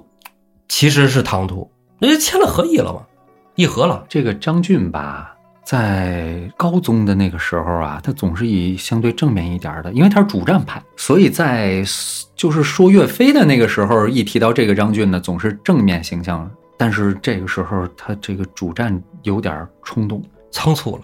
仓促了，嗯盲目自信。对，孝宗小皇帝刚继位啊，当年年轻岳飞北伐的时候啊，这个张俊就曾经说过啊，带领多少多少兵啊，多少多少天，我就能打到多少多少远，是吧？说这个明年元宵节就接高宗回汴京过元宵去，嗯，他就说过这话。当时岳飞就对他有点说这个宰相，嗯，有点那个啥， 不行是吧？对。结果呃又来这么一出，这时候轮不着辛弃疾出场，官儿太小，官儿太小了，官儿太小，说不上话。从九品，哎，张俊啊，在朝堂上就是领了这任务，回去得部署，就找了李显忠将军和邵宏渊将军啊这个两李个人。显忠厉害啊呀！哎 咱们之前说过的那个采石矶大捷，就是李显忠打的呀。哎，嗯，这都是能征惯战之人呐。哎，两军呢、和他们两军总共十三万人马一同北伐，主要打仗靠他俩。嗯，呃，张俊是统帅嘛，对，啊，文人领兵嘛，也是宋朝的传统。是，就在他行军啊，到了离江阴不远的地方，哎，江阴不就是辛弃疾那地界儿吗？嗯，辛弃疾胆儿真大，写了封信就给他送过来了，就给这个张俊算是上书吧。嗯啊，就说这个什么要分兵杀鲁，还给写了一大篇计策。张俊看完了以后啊，就说了一句什么呀？某只受一方之命啊，恐不能主之。嗯，啥意思？就是说我就听，我只听皇上的啊，这主意我拿不了，定拿不了啊。了。对你这个计策可能可能不错啊，但是我不能听你的。因为辛弃疾他在北方待的时间长，他等于叫知己知彼。对，这个金朝啊，他占领了这个北方以后，这已经过去多少年了？几十年了。他的兵源呢，不再是以当初的这个猛安谋克，这个又要是飞。 这个金人当年灭辽灭北宋的时候啊，他的这个军事制度啊，叫猛安谋克，就是多少多少户是一猛安，多少多少猛安是一谋克。哎，就跟那个千户百户是吧？那个，对，就是千户百户的意思。嗯，它对应着后来清朝也是这帮女真人，八旗制度里头就有这个呃叫做多少牛鹿是一甲拉，多少甲拉是一固山，哎一固山就是一旗。他当时采用的是这个制度。那说白了，这帮金人是狩猎。他们，你看为什么要组织打猎？后来清朝皇帝也经常要狩猎呀、嗯，他们的狩猎跟这个作战是一回事儿，一方驱赶你，一方包抄你，等于是这个在那个时候他们的兵力调动是快的，但是呢，已经统领这个宋北方的这个地界儿几十年呀、他的兵源也已经主要是以汉人为主了，是心还不齐对，啊，然后呢，抽调和这个机动性都不强，嗯，所以辛弃疾他是了解这一点的，采用这个虚实结合分兵讨伐的这个路数。你想情报大师嘛，辛弃疾啊，但是没辙，人家张俊不听。是，而且辛弃疾也不能贸然的加入这北伐军啊，嗯他现在是江，阴通判是吧啊，哎，对，有有位置啊嗯，该干嘛干嘛去，哎，让张俊就是给拒绝了。当然，张俊后来打的时候，一开始也是确实分兵了，咱不知道他是不是听了辛弃疾的建议，但是最后啊，还是不太行。为啥呢？因为这个分兵很讲究的，就是说它的行军路线你必须得了如指掌。再然后这个兵怎么分，在哪儿又怎么合，怎么协同作战，嗯，你对地理不了解，干不了这事儿。甭管怎么说，张俊啊，领着宋军这年的七月初七过淮河，先发制人，打敌人一措手不及嘛。哎，一路上这李显忠啊和邵宏渊攻城掠地，收复不少城池。嗯，这信儿送到朝廷里，孝宗皇帝一听大喜呀啊！近日编报，中外鼓舞，十年来无此可节呀、啥意思？这十多年啊，没有这么好的消息了呀。哎，真好。但是这仗啊，打仗其实就是这样。哪个将军，咱没有说我俩人打仗我都厉害，并列第一，没有。俗话说得好，文无第一，武无第二嘛。第二就不值钱，对是吧？嗯，这两个将军呐、李显忠明显比邵宏渊更能打。就像你刚才说的，采石矶大捷，那就是李显忠了，对吧？所以李显忠在收复啊宿州啊什么的时候，那都是很快，很有效率。哎，这宿州啊，跟别的州可能不一样，它有钱。这库房一打开了，里边黄金三千多两。李显忠一看这个，兄弟们都受苦了，都累了，分了吧。这是一种带兵的方式。哎，但是李显忠啊，说这话说给谁呢？是他身边的那些亲随们，嗯哎，亲信部属随意拿，嗯，别人可不是。但是别人也能分啊，分着分着怎么分的呢？除了亲信部属以外，所有的这个将士啊，三个人分一贯钱，哦，有点抠了，一人三百文。有点抠了。这军队里啊就不服啊，军队里就说：“那你这钱太少了，是吧？我们都看见了，你看那金光闪闪闪的啊，都是金子银子的，你这个给我们这么少，不成。下次如果再攻下一个城来，一个人至少要拿一贯嗯，啊，翻三倍是吧？哎，这军队里打仗啊，你得有一个精气神儿，就像岳家军为什么勇猛啊，是吧？岳飞他们军队里有精神，他是有信仰，有信仰，是吧？这个是要钱，才能打胜仗啊。这靠钱打仗，军队就已经不灵了。但是你这军队说是不灵了，那邵红渊那边儿那才叫眼红呢。你这边儿啊，打胜仗又挨夸，这还有钱花，对你这边是抢的少， 那边是没抢着，哎，就正这时候啊，手下两员将领手底下能耐啊，孰高孰低，张俊非常清楚。张俊呢，就让李显忠去节制邵红渊。邵红渊不服，这个张俊呀，因为他说到底他是文人，他不懂带兵的这个哎，心。就武将的想法他不懂。对，嗯，军队里啊，就已经开始心中都出现了嫌隙，嗯，就不和了。这大将和兵丁在这个城里边闹腾啊，这个觉得他挨夸了，那个他钱拿多了，正为这事较劲呢。城外来狠人了，何时列志宁带兵杀到了。哦，这是个金国大将。哎，何时列志宁啊，在金国任兵部尚书。哦，哇、那这么大的官儿亲自带兵杀到了，那这就说到这是其实是完颜雍时期嗯，啊，对，说到这何时列志宁啊，他老丈杆子可是真牛的人呢啊，他是金兀术的女婿， 哦， 完颜宗弼啊，哎，他是完颜亮那一派的。完颜亮往南边打的时候，他上北边打契丹的那个残余去了。啊，哎，等完颜雍登基了以后，他不服啊，就想领兵再打回去，就说不成。后来就说你看打啥呀，是吧？老大都死了，完颜亮都挂了啊，你这算了，而且都是自家人，是不是？都是家里亲戚。对啊，这这这别打了。何时立志宁回到朝廷了以后啊，然后这完颜雍一看你，你服不服我没关系，封你定国公啊，以后就靠你了。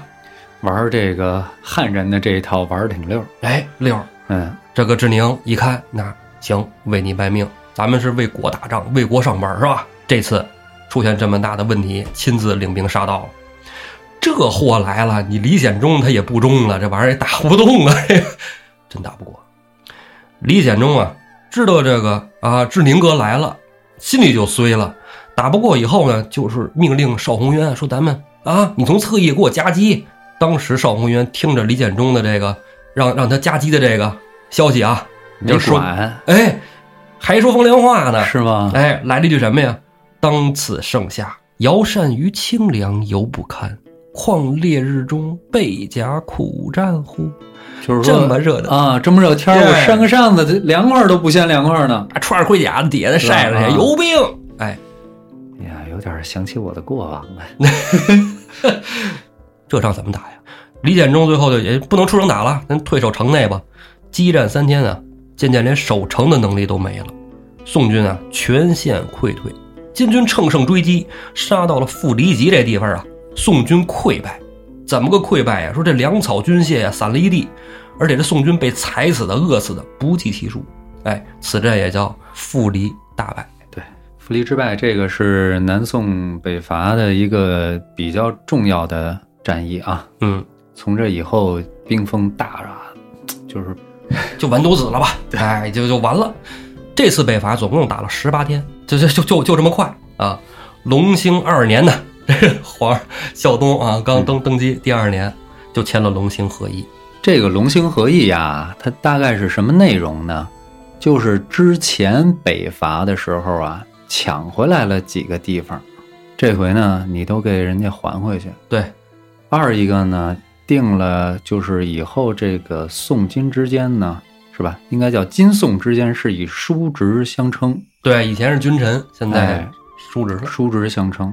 再一个呢，早先在这个赵构的时候啊，金人来宋呢，赵构是要跪接的，几经商讨都没商量下来。嗯，后来就是采用这个避而不见的方式啊。这回呢，就是规定了，呃，金人来使呢，赵奢呢要起立啊，走下台来龙，叔案哎，对，走下殿来，这个嗯截止，哦，这个也已经嘖很屈辱了，对这个孝宗来说，哎，比跪下强点儿。强点儿 嗯啊，强点儿。但是除了本来收复的四州，然后又割出去两州，商嗯州跟秦州哦，都给割回去了。反正这就是割地赔款嘛，这这是战败也没什么好说的。对你说到赔款，他是这样，他之前那个采石大捷之后，他有几年就完颜亮打下来以后，他有几年是之前的岁币呀、就是没给嗯，啊，这又得补上，哎啊，，得这补倒上霉催的，你说 是 闹的？啊。然后呢，以前是叫什么岁赋，那意思就是我得上贡，这回改成呢叫什么呀？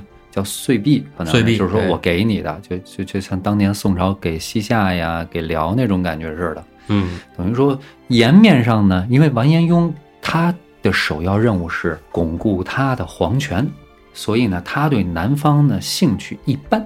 这个也就定下了宋金之后若干年一个相对稳定的态势。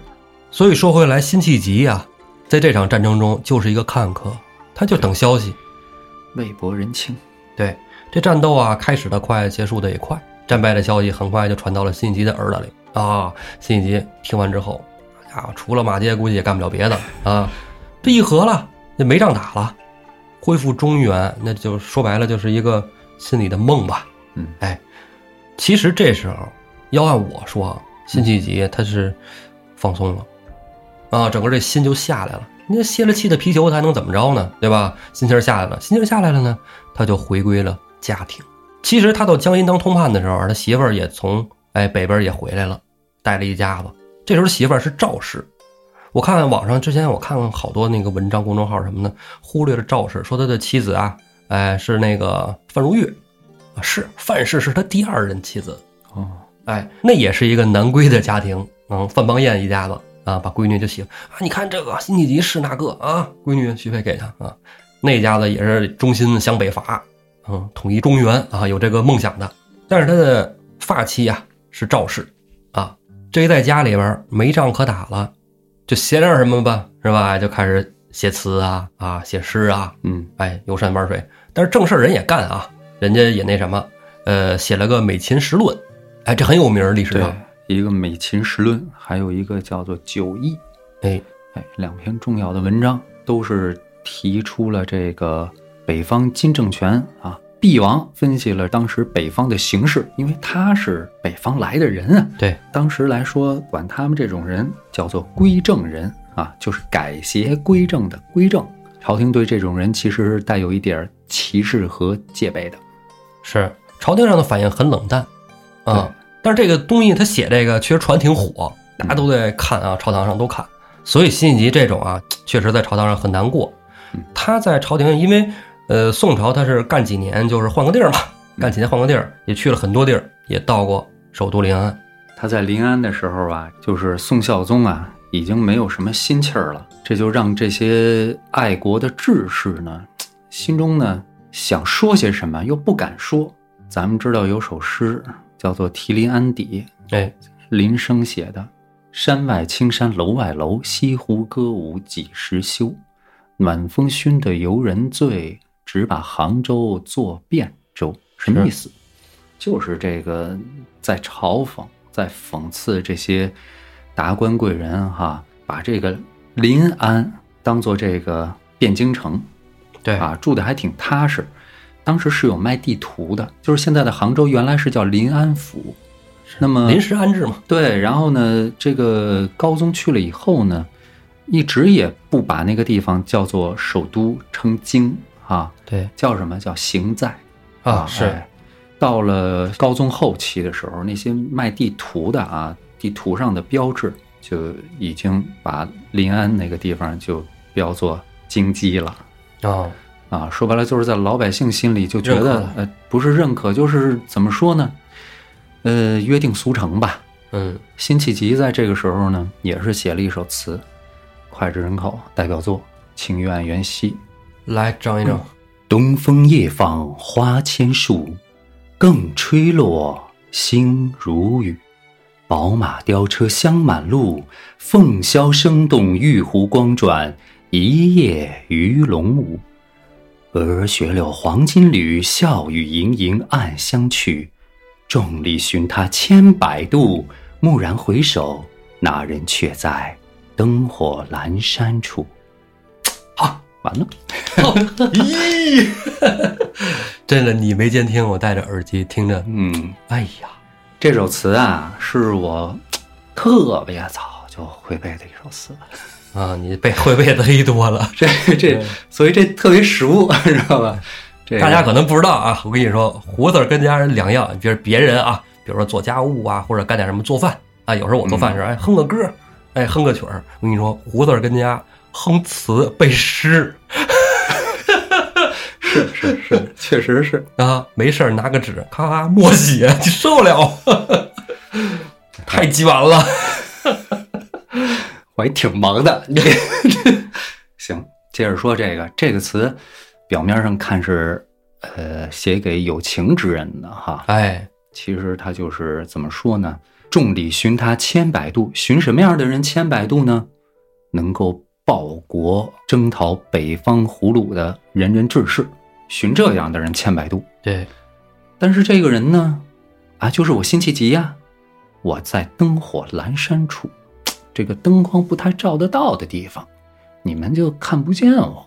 这嗯个辛弃疾表达的这种心情，看得见也装看不见我，是吧？他这什么个意思这个时候，宋朝这个诗人词人啊，写这个诗，他比较委婉。对啊，你像那个苏轼的那个“不知天上宫阙，今夕是何年？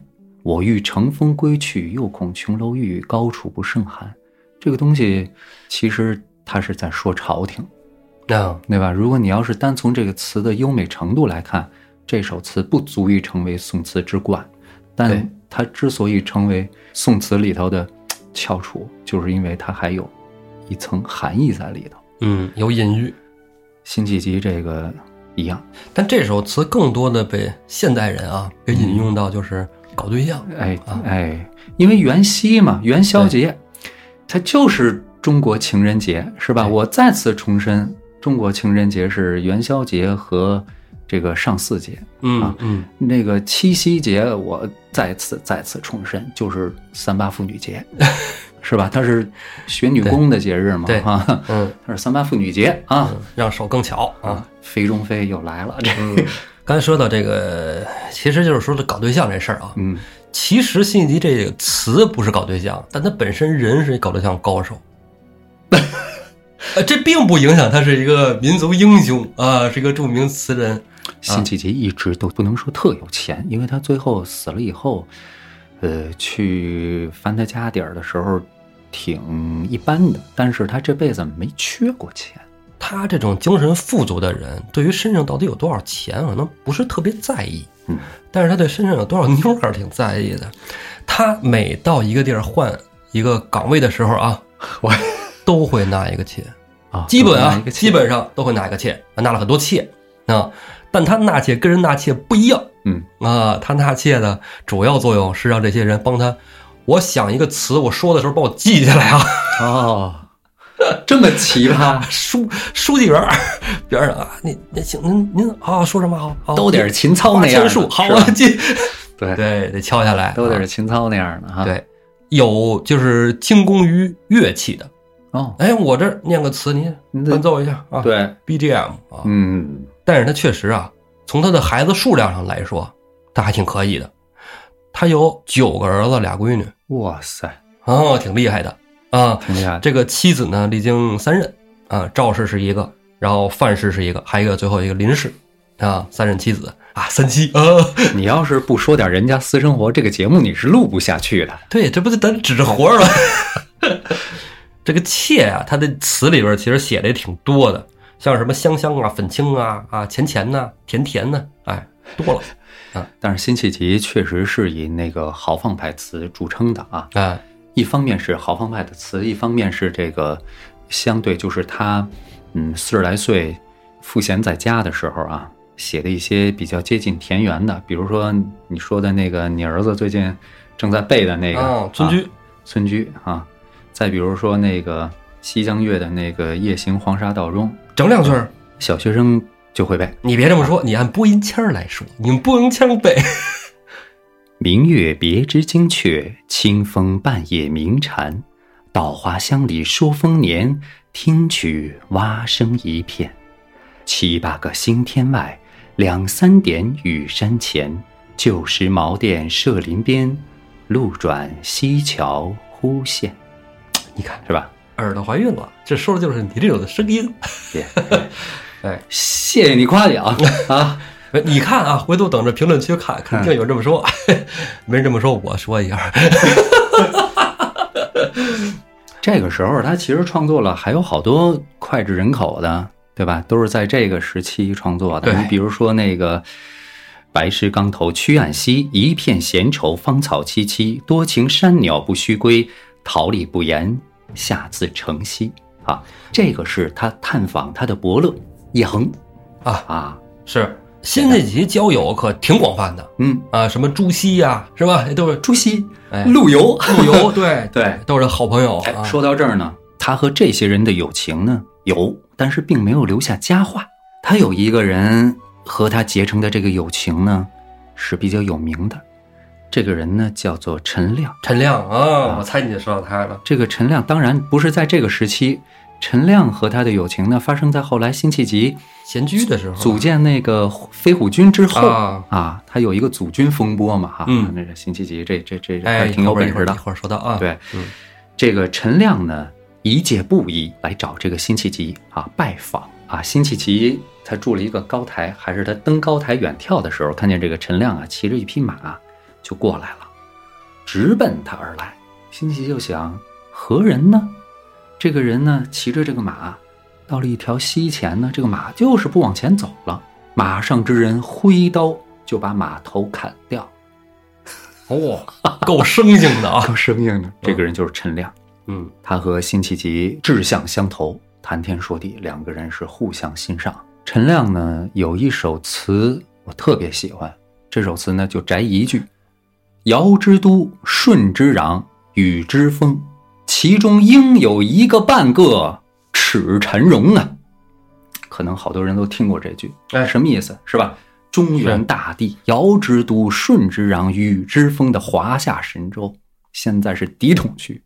华夏泱泱男儿，总得有一个半个耻于这个臣服啊，犬戎吧，耻臣戎嘛，对吧？嗯这个这个词，我觉得真的是很好的一首词。陈亮给人感觉有点像侠客，对，那么辛弃疾也有一首词是写给陈亮的，就是那首特别著名的啊，代表作之二的《破阵子》啊，为陈同甫赋壮词。陈同甫就是陈亮。嗯， 这太著名了，整醉里挑灯看剑，梦回吹角连营。八百里分麾下炙，五十弦翻塞外音。沙场秋点兵，马似的卢飞快，弓如霹雳弦惊。了却君王天下事，赢得生前身后名。可怜白发生，这就是给陈亮写的，哎，真有气魄。就这首词啊，字字恢宏啊，真的是哎啊，这首词的气场非常大。这么豪迈的词，啊真的你你说出来真恢宏。那我是吧，也想展示一下啊。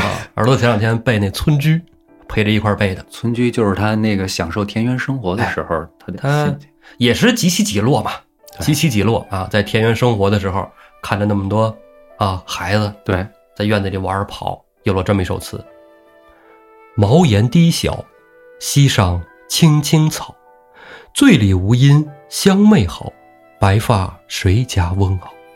大儿锄豆溪东，中儿正织鸡笼，最喜小儿无赖，溪头卧剥莲蓬。这么多孩子呢。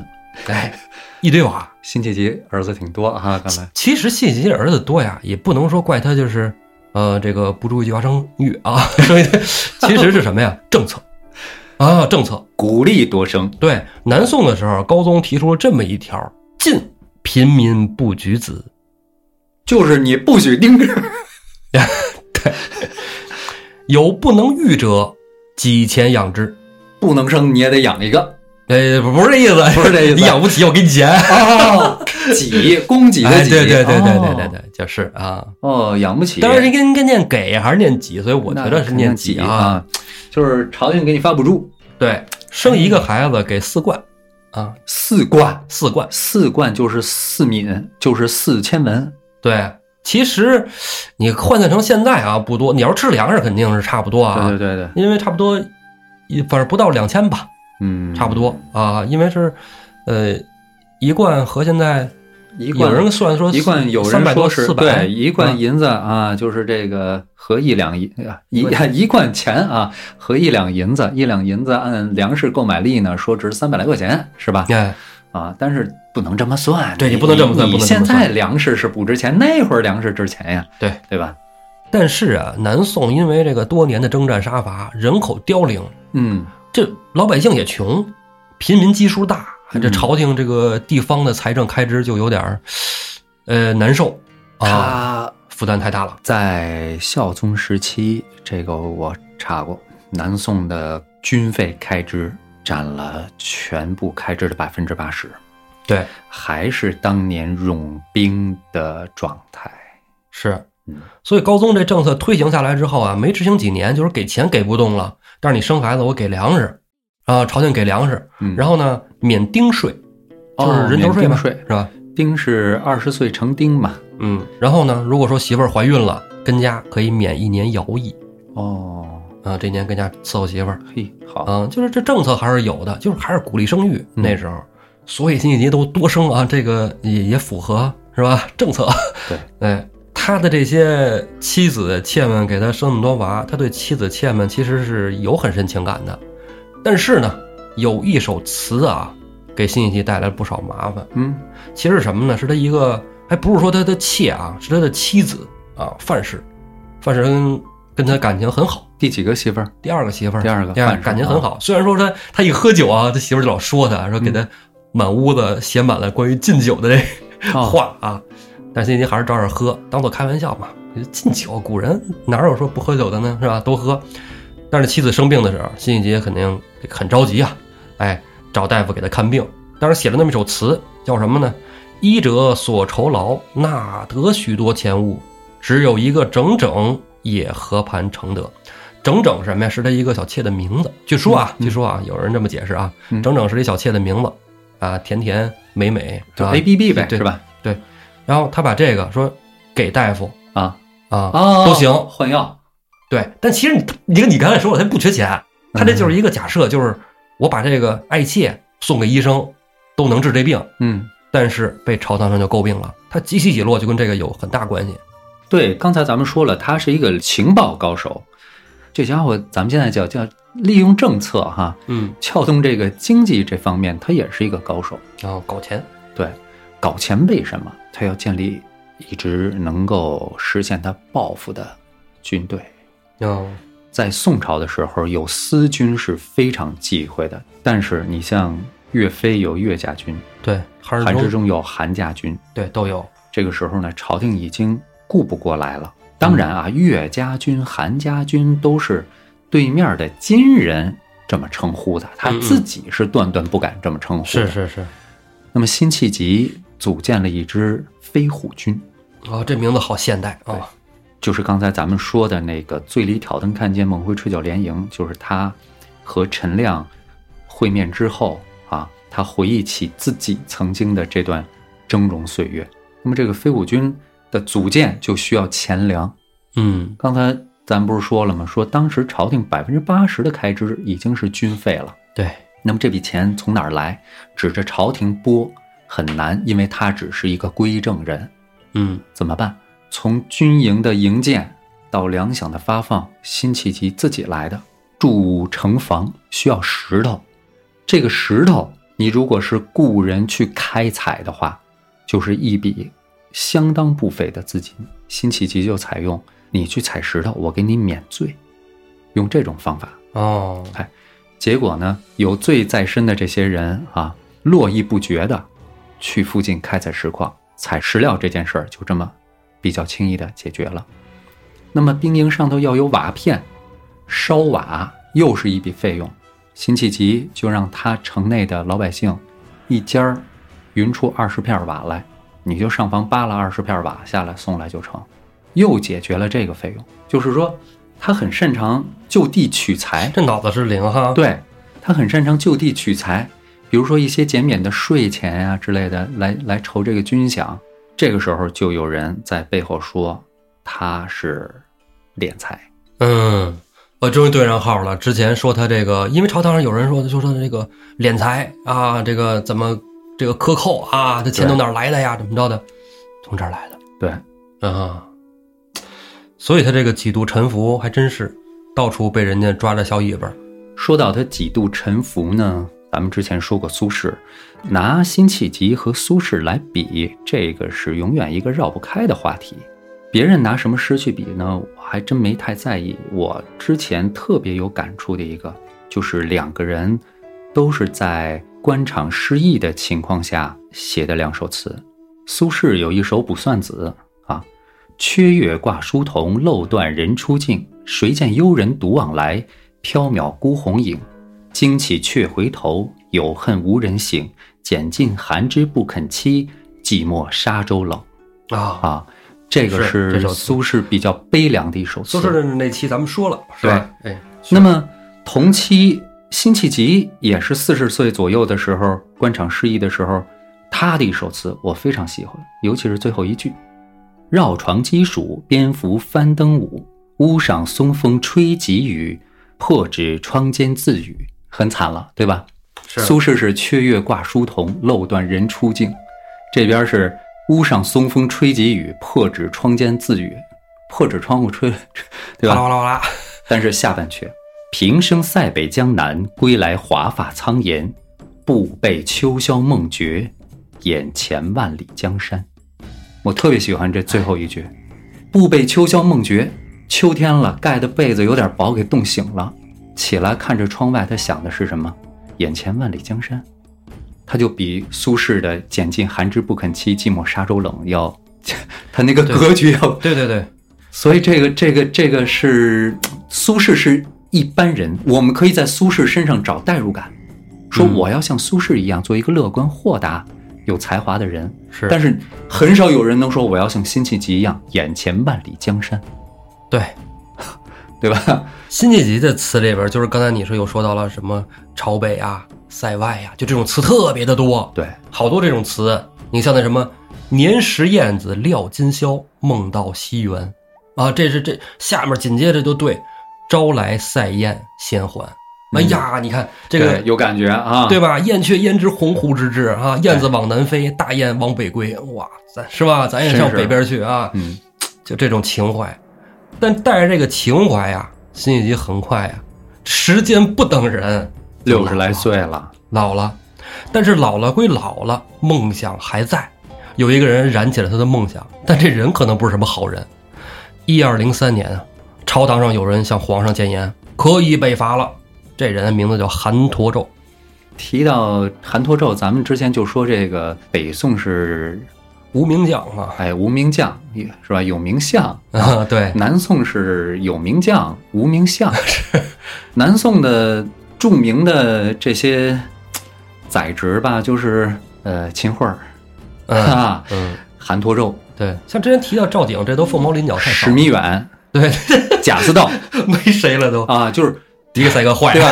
你你提北宋，从先开始赵普啊，嗯，这个寇准啊啊，欧阳修、王安石。对，什司马么光苏轼、司马光、韩琦复辟，韩琦就是韩侂胄他太爷爷。哦，是吗？哦呀，这儿连上了啊，有点意思啊。韩琦是韩韩侂侂胄胄的太太爷，爷爷，然后韩侂胄他姨，就是那个赵构他媳妇儿，然哦后韩侂胄嚯，他皇亲国戚，对韩侂还有个裙带，关系的。韩嗯，韩侂胄他侄女儿是谁？就是那个孝宗还是宁宗？宁宁宗他他什么来着？我忘了，反正就是他是一个盘根错节的外戚，哦，这么回的事儿，还是个名门望族。所以他在朝堂呢是弄权的哎，啊，有他说话的地儿。嗯，但是外戚弄权，不是好哪事朝哪代，对是吧？不合儒家礼法，怎么办？寻找一个政治正确的事情。哎，北伐那肯定是政治正确的，对啊，大事儿也是一个借口。哎，但是这个说是咱咱聊天啊，说挺危险的，兵权在他手，我的天爷，他是外戚呀、对呀、当时是这样，就是这个时候时间已经来到了宁宗啊，呃，宋孝宗死之前嗯学他养父啊，那个高宗一样，他也是进行了内禅。嗯，禅位，哎，禅位给谁了呢？光宗。宋光宗呢，咱们知道是个疯子，嗯，就是怎么说呢？光宗他本来是有个哥哥的，是有个二哥，但是他二哥呢没他能干，没他聪明。 这个孝宗呢，不得已就禅位给这光宗了，给他三儿子了，大儿子死了啊。嗯然后这个光宗即位以后呢，光宗他媳妇儿不宣愤，哎呀，哎，为什么呢？这孝宗老想说，你光宗将来呀，你应该把位置给谁呀？给你侄子。哦，这这光宗能干，他媳妇儿也不能干，所以他媳妇儿就一直在挑拨离间，而且光宗有点妻管严，他本身就有点精神不正常，这一下，嗯，反正担惊受怕的就被就就就父子之间就有嫌隙了啊。嗯，然后呢，光宗到后期就彻底疯了， 光宗彻底疯了呢，宗室和外戚就勾结，把宁宗提前扶上位了，光宗就莫名其妙的禅位了。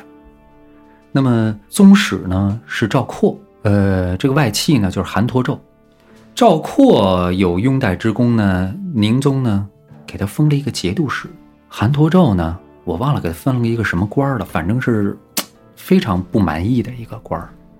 这样呢，他就后来就是外戚，他有一个咱们说啊，感觉好像宗室更牛逼似的，是吧？嗯毕竟都姓赵，对，但是你宗室有一点呀，皇宫里头只能有什么人啊？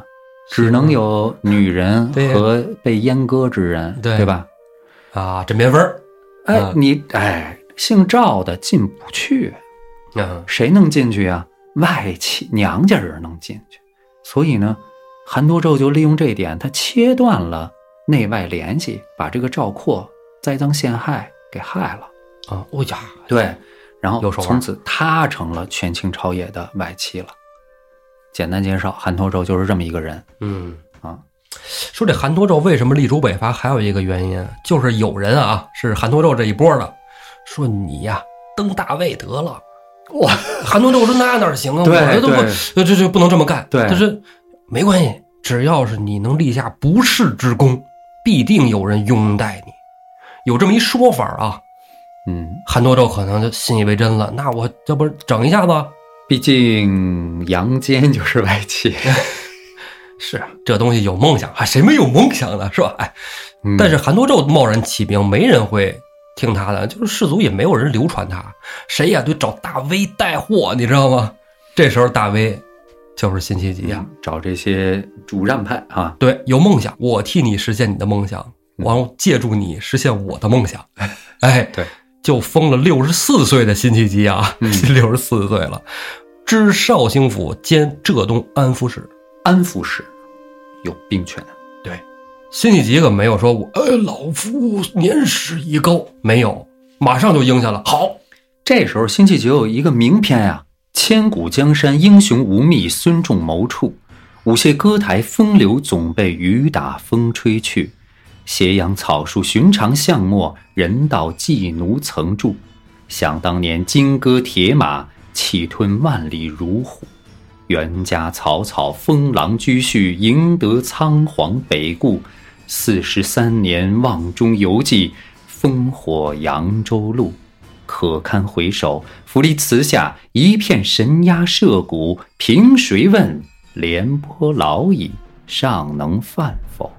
啊，点了题儿了吧？是你看这个词里头啊，他提到了孙权，对孙仲谋，对吧？这个在江东图大业的人，对吧？嗯，提到了刘季奴、刘裕，刘裕，对不对？啊哎，那个南朝宋啊，刘宋刘啊宋，南对朝宋，对吧？然后还提到了廉颇，对吧？嗯其中其实他也提了袁家袁家之乱是， 是吧？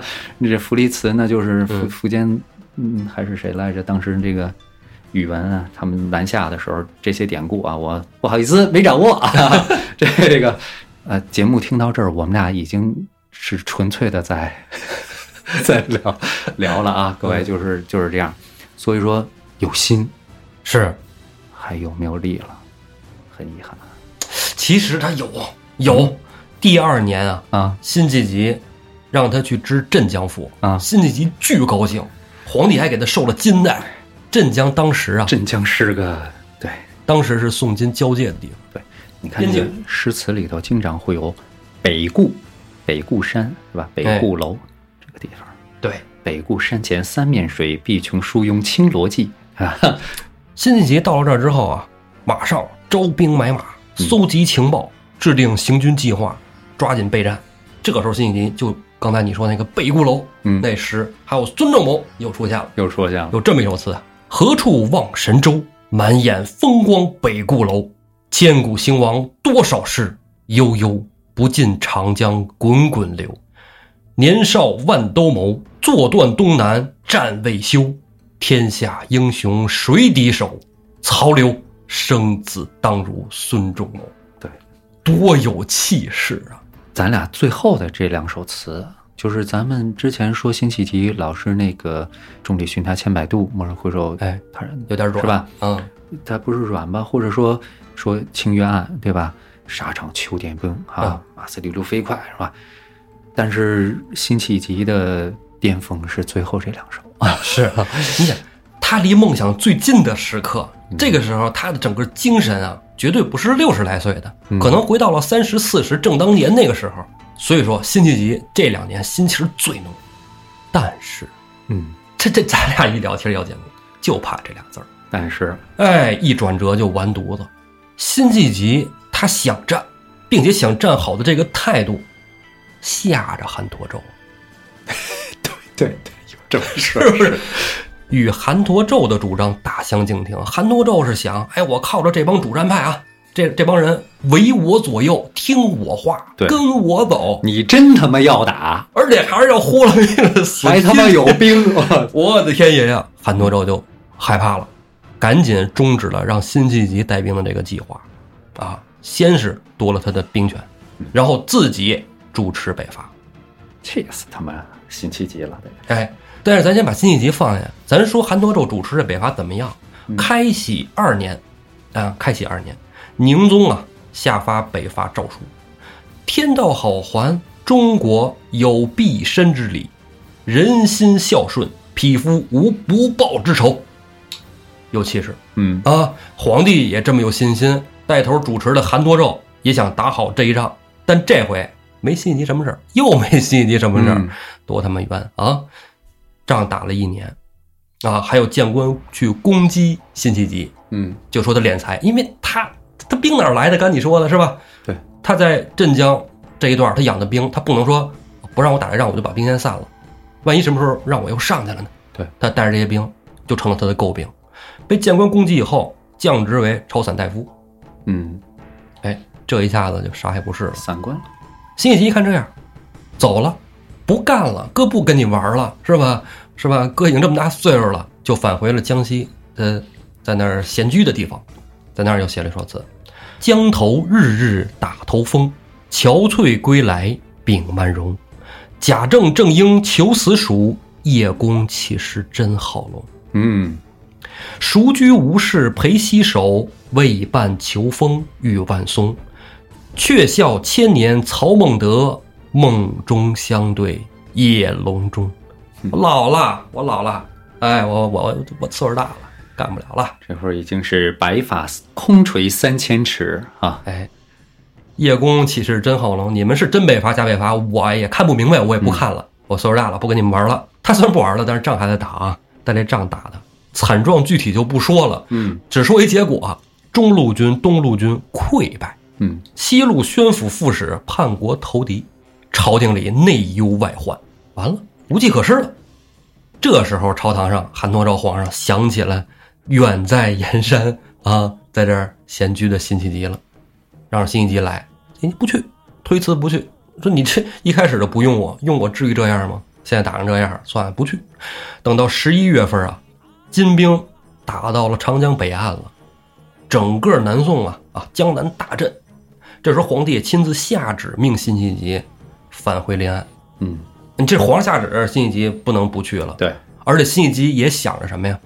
这时候是我能一挽狂澜的时候，只要让我带兵杀出去，没准还能建功立业。嗯啊，还有希望。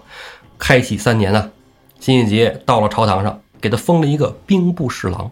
嗯，还是他妈不能出去。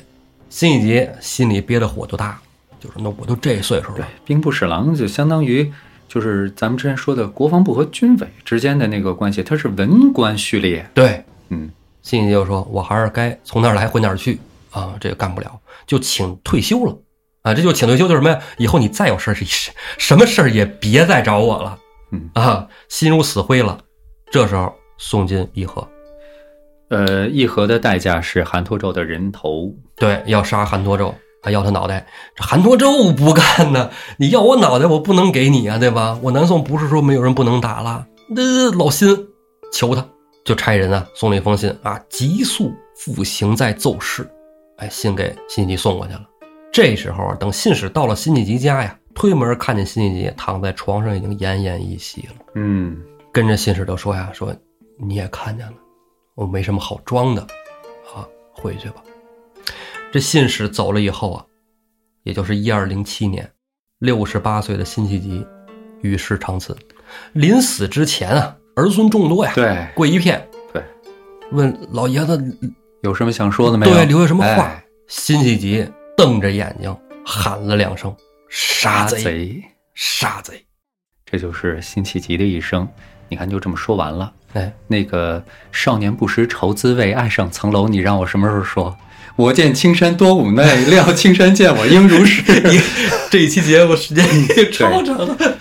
当然，这嗯个韩托胄啊，哎，说说他的下场。他被他的刚才咱们提到的史弥远嗯，以人头为见面礼向这个晋国议了和。史弥远的故事以后有机会再说，没机会拉吹。 这就碰缘分是吧？ 碰缘分。这期其实讲了半天辛弃疾，你说这么一个有家国大爱的人啊，准备马革裹尸还的，最后却落了个这么一个下场，中国人就喜欢这样的悲情英雄。太悲情了。哎，这期时间有点长了，嗯这期还了一个什么债，你知道吗，胡森什？么你债是来还债的。我还什么咱们的债？节目已经一百多期了，对一啊百期的时候没你不在在，我都不好意思提。 你不在。你还要唱一首是吧？郑中基啊。行了，那就说回原文吧。呃，原文啊， 原文下期再说吧。 对哎好了啊，谢谢朋友们收听啊，这期时间有点长，大家耳朵也累了啊，咱们啊下期再见。给这本脸庞老街上当反复，进步将真英雄我真大地怒沉住。但道是无邪歌台风流总被雨打风吹去。斜阳照出军场将我人大地怒沉住。想当年金戈铁马气吞万里路。冤家曹操，放浪巨星，听得仓皇呀，仓皇北顾。四十三年呀，望中有记，烽火扬州路，烽火扬州路。